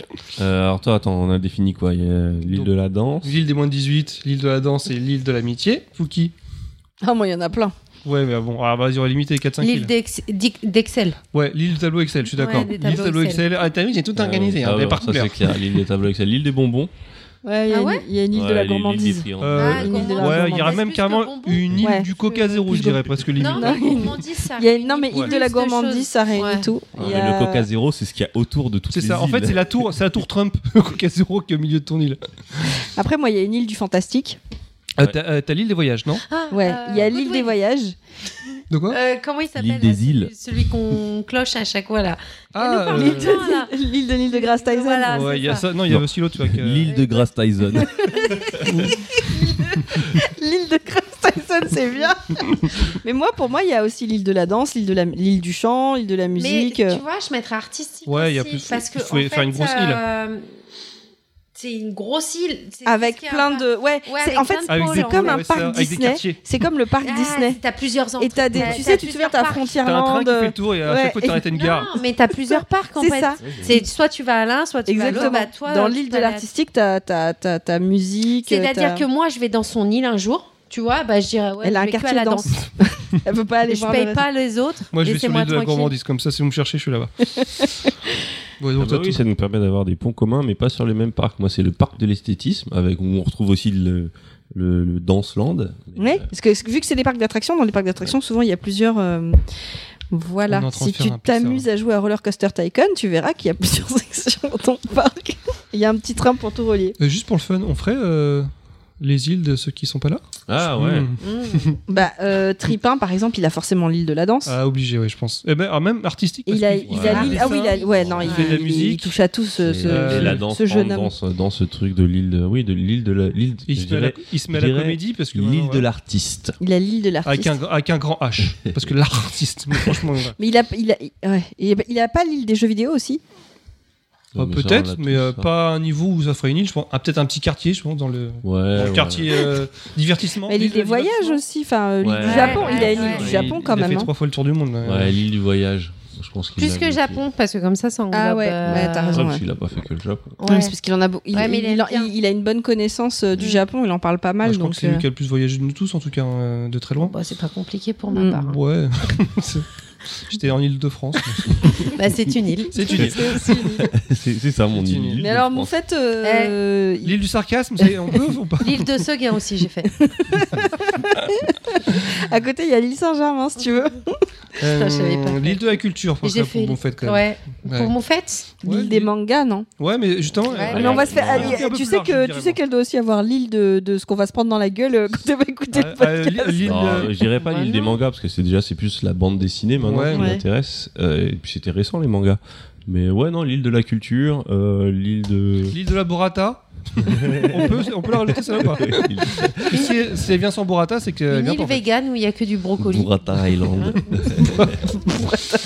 Euh, Qu'est-ce que. Euh, l'île de l'île de l'île de la dépression L'île Non, du dark. je mettrais pas. Mais c'est pas ouais, que la dépression, ouais, c'est je pas dark. plus le dark C'est que quoi. dépression. Et dedans, il peut y avoir des, le des quartier- attractions Le quartier dépression. suicide, tout ça. euh, meurtre, euh, voilà, tout ça, ouais. L'attraction du suicide. Vous sautez d'une falaise. mais meurtriers sans jamais rien. retrouvés. ouais, si, si, si. l'île de l'esthétique de la dépression voilà. Elle a une attraction, retrouver les cadavres. Sauter sans élastique. T'sais, en fait, t'arrives dans le quartier, on te donne une petite pelle, trouver les ossements. Vous savez que là, on est en train de signer notre arrêt de mort. Bah, bah, non. Je ne couperai rien. ouais, non, mais bon, bah, voilà, on a fait le tour. Mais écoutez, Mais si vous, moi j'ai envie de dire, si vous, vous écoutez cet épisode jusque-là, euh, Bah, déjà, félicitations. Parce déjà, que même nous, on n'a bravo. pas réussi. déjà bravo. Et ben, euh, envoyez-nous vos, vos îles. Ce serait toujours intéressant de Mm. connaître euh, vos, vos petits îlots, vos parcs d'attractions et comment vous les voyez. Bon, en tout cas, ça fait plaisir parce qu'ils nous ont manqué nos auditeurs quand même. hein. Ouais, ouais, ouais, ouais, franchement. euh, Alors, j'espère que c'est réciproque parce que sinon, on passe un peu pour des bah, Il y en a quelques-uns qui nous ont envoyé des petits messages et je dois vous avouer que ça nous a Merci, beaucoup maman. touchés dans cette période, euh, dans cette période où, où on a été, euh, on a été absent. Ça a été dur pour tout le monde. hein, Ça a été très dur. Euh, Pour le monde du podcast en, gé- en règle générale, parce que Je pense pas qu'on leur a manqué. Non, mais à mon avis, il y a beaucoup de podcasts euh, qui ont été un peu Heureusement qu'on est revenu. Ouais, non, Ouais. cas. Mais donc, j'ai envie de dire qu'il y a beaucoup de podcasts qui étaient quand même beaucoup mieux équipés que, que nous parce que nous, on n'a pas su faire du distanciel en fait. On non, sait pas c'est faire. que On n'avait pas vraiment vu. Non, on n'avait pas envie. On avait envie de se voir. Le but du jeu, bah voilà. Ouais, c'est- le but du jeu, c'est de se voir. C'est de se voir quand même. Alors du coup, on va, on va peut-être, euh, on va peut-être conclure en rappelant euh, qu'on a des réseaux sociaux, Qu'on n'utilise pas, mais on les a. mais on les a. On a un Twitter. Dans Twitter, donc euh, À base de PPPP. On a Non, Il y a 4 P. 4P. à base de PPPP. On a un Instagram. C'est à base de PPPP aussi. Ça doit être ça. On a un Facebook. En fait, on utilise le Facebook de Zombie the Zombies Cat, the Cat. qui n'a aucun Feu- rapport. Feu mais c'est Zombies the Cat. Feu Zombie the Cat, parce Ouais, qu'il y a je pense qu'on devrait carrément créer un nouveau pour. à Je base pense qu'au limite, on devrait en créer un nouveau. Et on a, on a une adresse mail pour les réclamations. Qu'on n'a jamais eu. hein. Si, on À a eu quelques de- réclamations. À base de PPPP. Il y a, on a Janine de la RH qui répond. A- à gmail.com. À, à base de PPP. À base de Il y a PPPP 4 P. à gmail.com. Bref, euh, ceci était donc un hors série. Envoyez-nous des messages d'amour, on a Un, besoin. un, un Instagram perso. qui s'appelle, euh, Ah oui, oui, Choco Choco Jokes. Jokes, qui essaye toujours de faire monter son Instagram. Il y a des choses qui ne changent pas. Je suis à 860 abonnés, je crois. Et tu devais passer à 1000. euh, J'ai abandonné l'idée Ouais, des mais bon, 1000 t'es- en même temps, t'es pas à fond sur les réseaux Non, sociaux. passe donc c'est- à c'est compliqué. longtemps. Non, 865. Je suis, je suis Alors l'envisage, On non, on peut non, envisager progressivement. 900, 900 euh, comme objectif 900 d'ici quand? D'ici L'année prochaine? Allez. le prochain épisode. Euh, non, non, pas non, le prochain épisode si on se voit dans D'ailleurs, en fait, ouais, on sait pas si euh, le prochain, quand est-ce qu'il aura lieu. On aimerait bien essayer d'avoir tout le monde. Un épisode canonique. Le seul problème, c'est que, bah, en fonction des emplois du temps de chacun, c'est toujours un peu compliqué. Donc, euh, bah, en Mais fait, la question c'est dur de est-ce donner une est-ce date. que est-ce que ce, les- le, le- le concept du hors-série vous plaît? Bon, on verra p- par rapport au, au retour, mais c'était sympa. Par la fin, en tout cas, c'est sympa. Euh, Est-ce qu'on peut en- Écoutez, on pourra peut-être en refaire d'autres s'il y a des œuvres euh, qui vous Ouais, s'il y a des œuvres qui branchent, euh, qui branchent certains d'entre nous. Par contre, euh, je vous préviens, je, hein. je bannis direct euh, Ready Player One parce que c'est sujet à engueulade. Donc, Bah, tout dépend qui est là. Ouais, ouais, mais. euh, Oui, et après, c'est un sujet qu'on a déjà fait. Ouais. Ouais, ouais. Donc, On a- il Non, vaut mieux ouais. éviter. Et puis, même des films. un peu- Là, c'est vrai on, que. ce on qu'on veut des s'était films qu'on dit, peut spoiler. qu'on peut spoiler. Donc, euh, on avait dit, je sais pas, 5-6 ans. euh, quoi. Voilà. Des, Moi, c'est des- pas forcément que des films. hein. S'il y en a qui veulent le faire sur des jeux, moi, je suis, je suis preneur. Alors, par contre, tu sur des albums. euh, Ah, Ouais, des parce qu'en albums fait, à écouter faut aussi. que tout le monde oui. l'ait vu ou que. Ouais, c'est un peu, c'est un peu compliqué. Ouais, mais après, on peut faire des Oui, équipes différentes. Mais euh, ça peut être, par si- exemple, s'il y a si pas c'est de un film, ça peut être aussi de l'album du film. Tu vois ce que je veux dire On peut. Ou si. euh, Non, mais même un album, on peut tous les écouter maintenant. C'est En accessible. gros, on va, on va essayer de faire grandir l'idée, voir si ça peut, ça peut se faire. Si, si, si, si ça marche. Un livre, ça va être compliqué parce que Baldwin, on n'arrivera jamais bah, à le si faire vous lire. faites un résumé, il y a- on peut pas trouver des résumés sur internet? Des vidéos YouTube, des vidéos YouTube qui lisent le livre. Comment ça s'appelle le soir au- Il y a Sarkozy qui fait. au voyage de la nuit, je sais pas quoi. Sarkozy fait des, des livres, euh, des, des livres audio. Mais il y en a plein qui font des livres audio. Mais, non, mais c'est- moi, Sarkozy, euh, je, Ça te tente? je- je suis presque tenté, moi. Écouter Sarkozy me lire je ne sais pas quoi. Après, c'est Audible. Il lit quoi, le Seigneur des Anneaux ou euh, un livre politique plus, euh. Voilà. À mon avis, il doit pas lire des trucs euh, passionnants.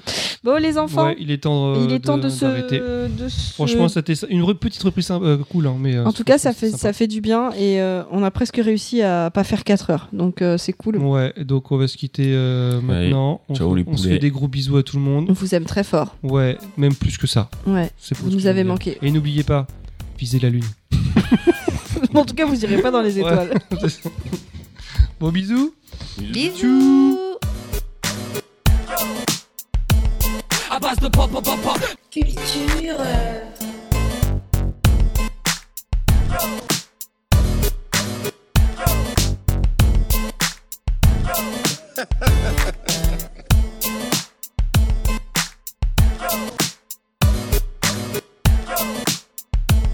À base de pop, pop, pop, pop. Culture. Encore? Ça m'énerve Ah, donne.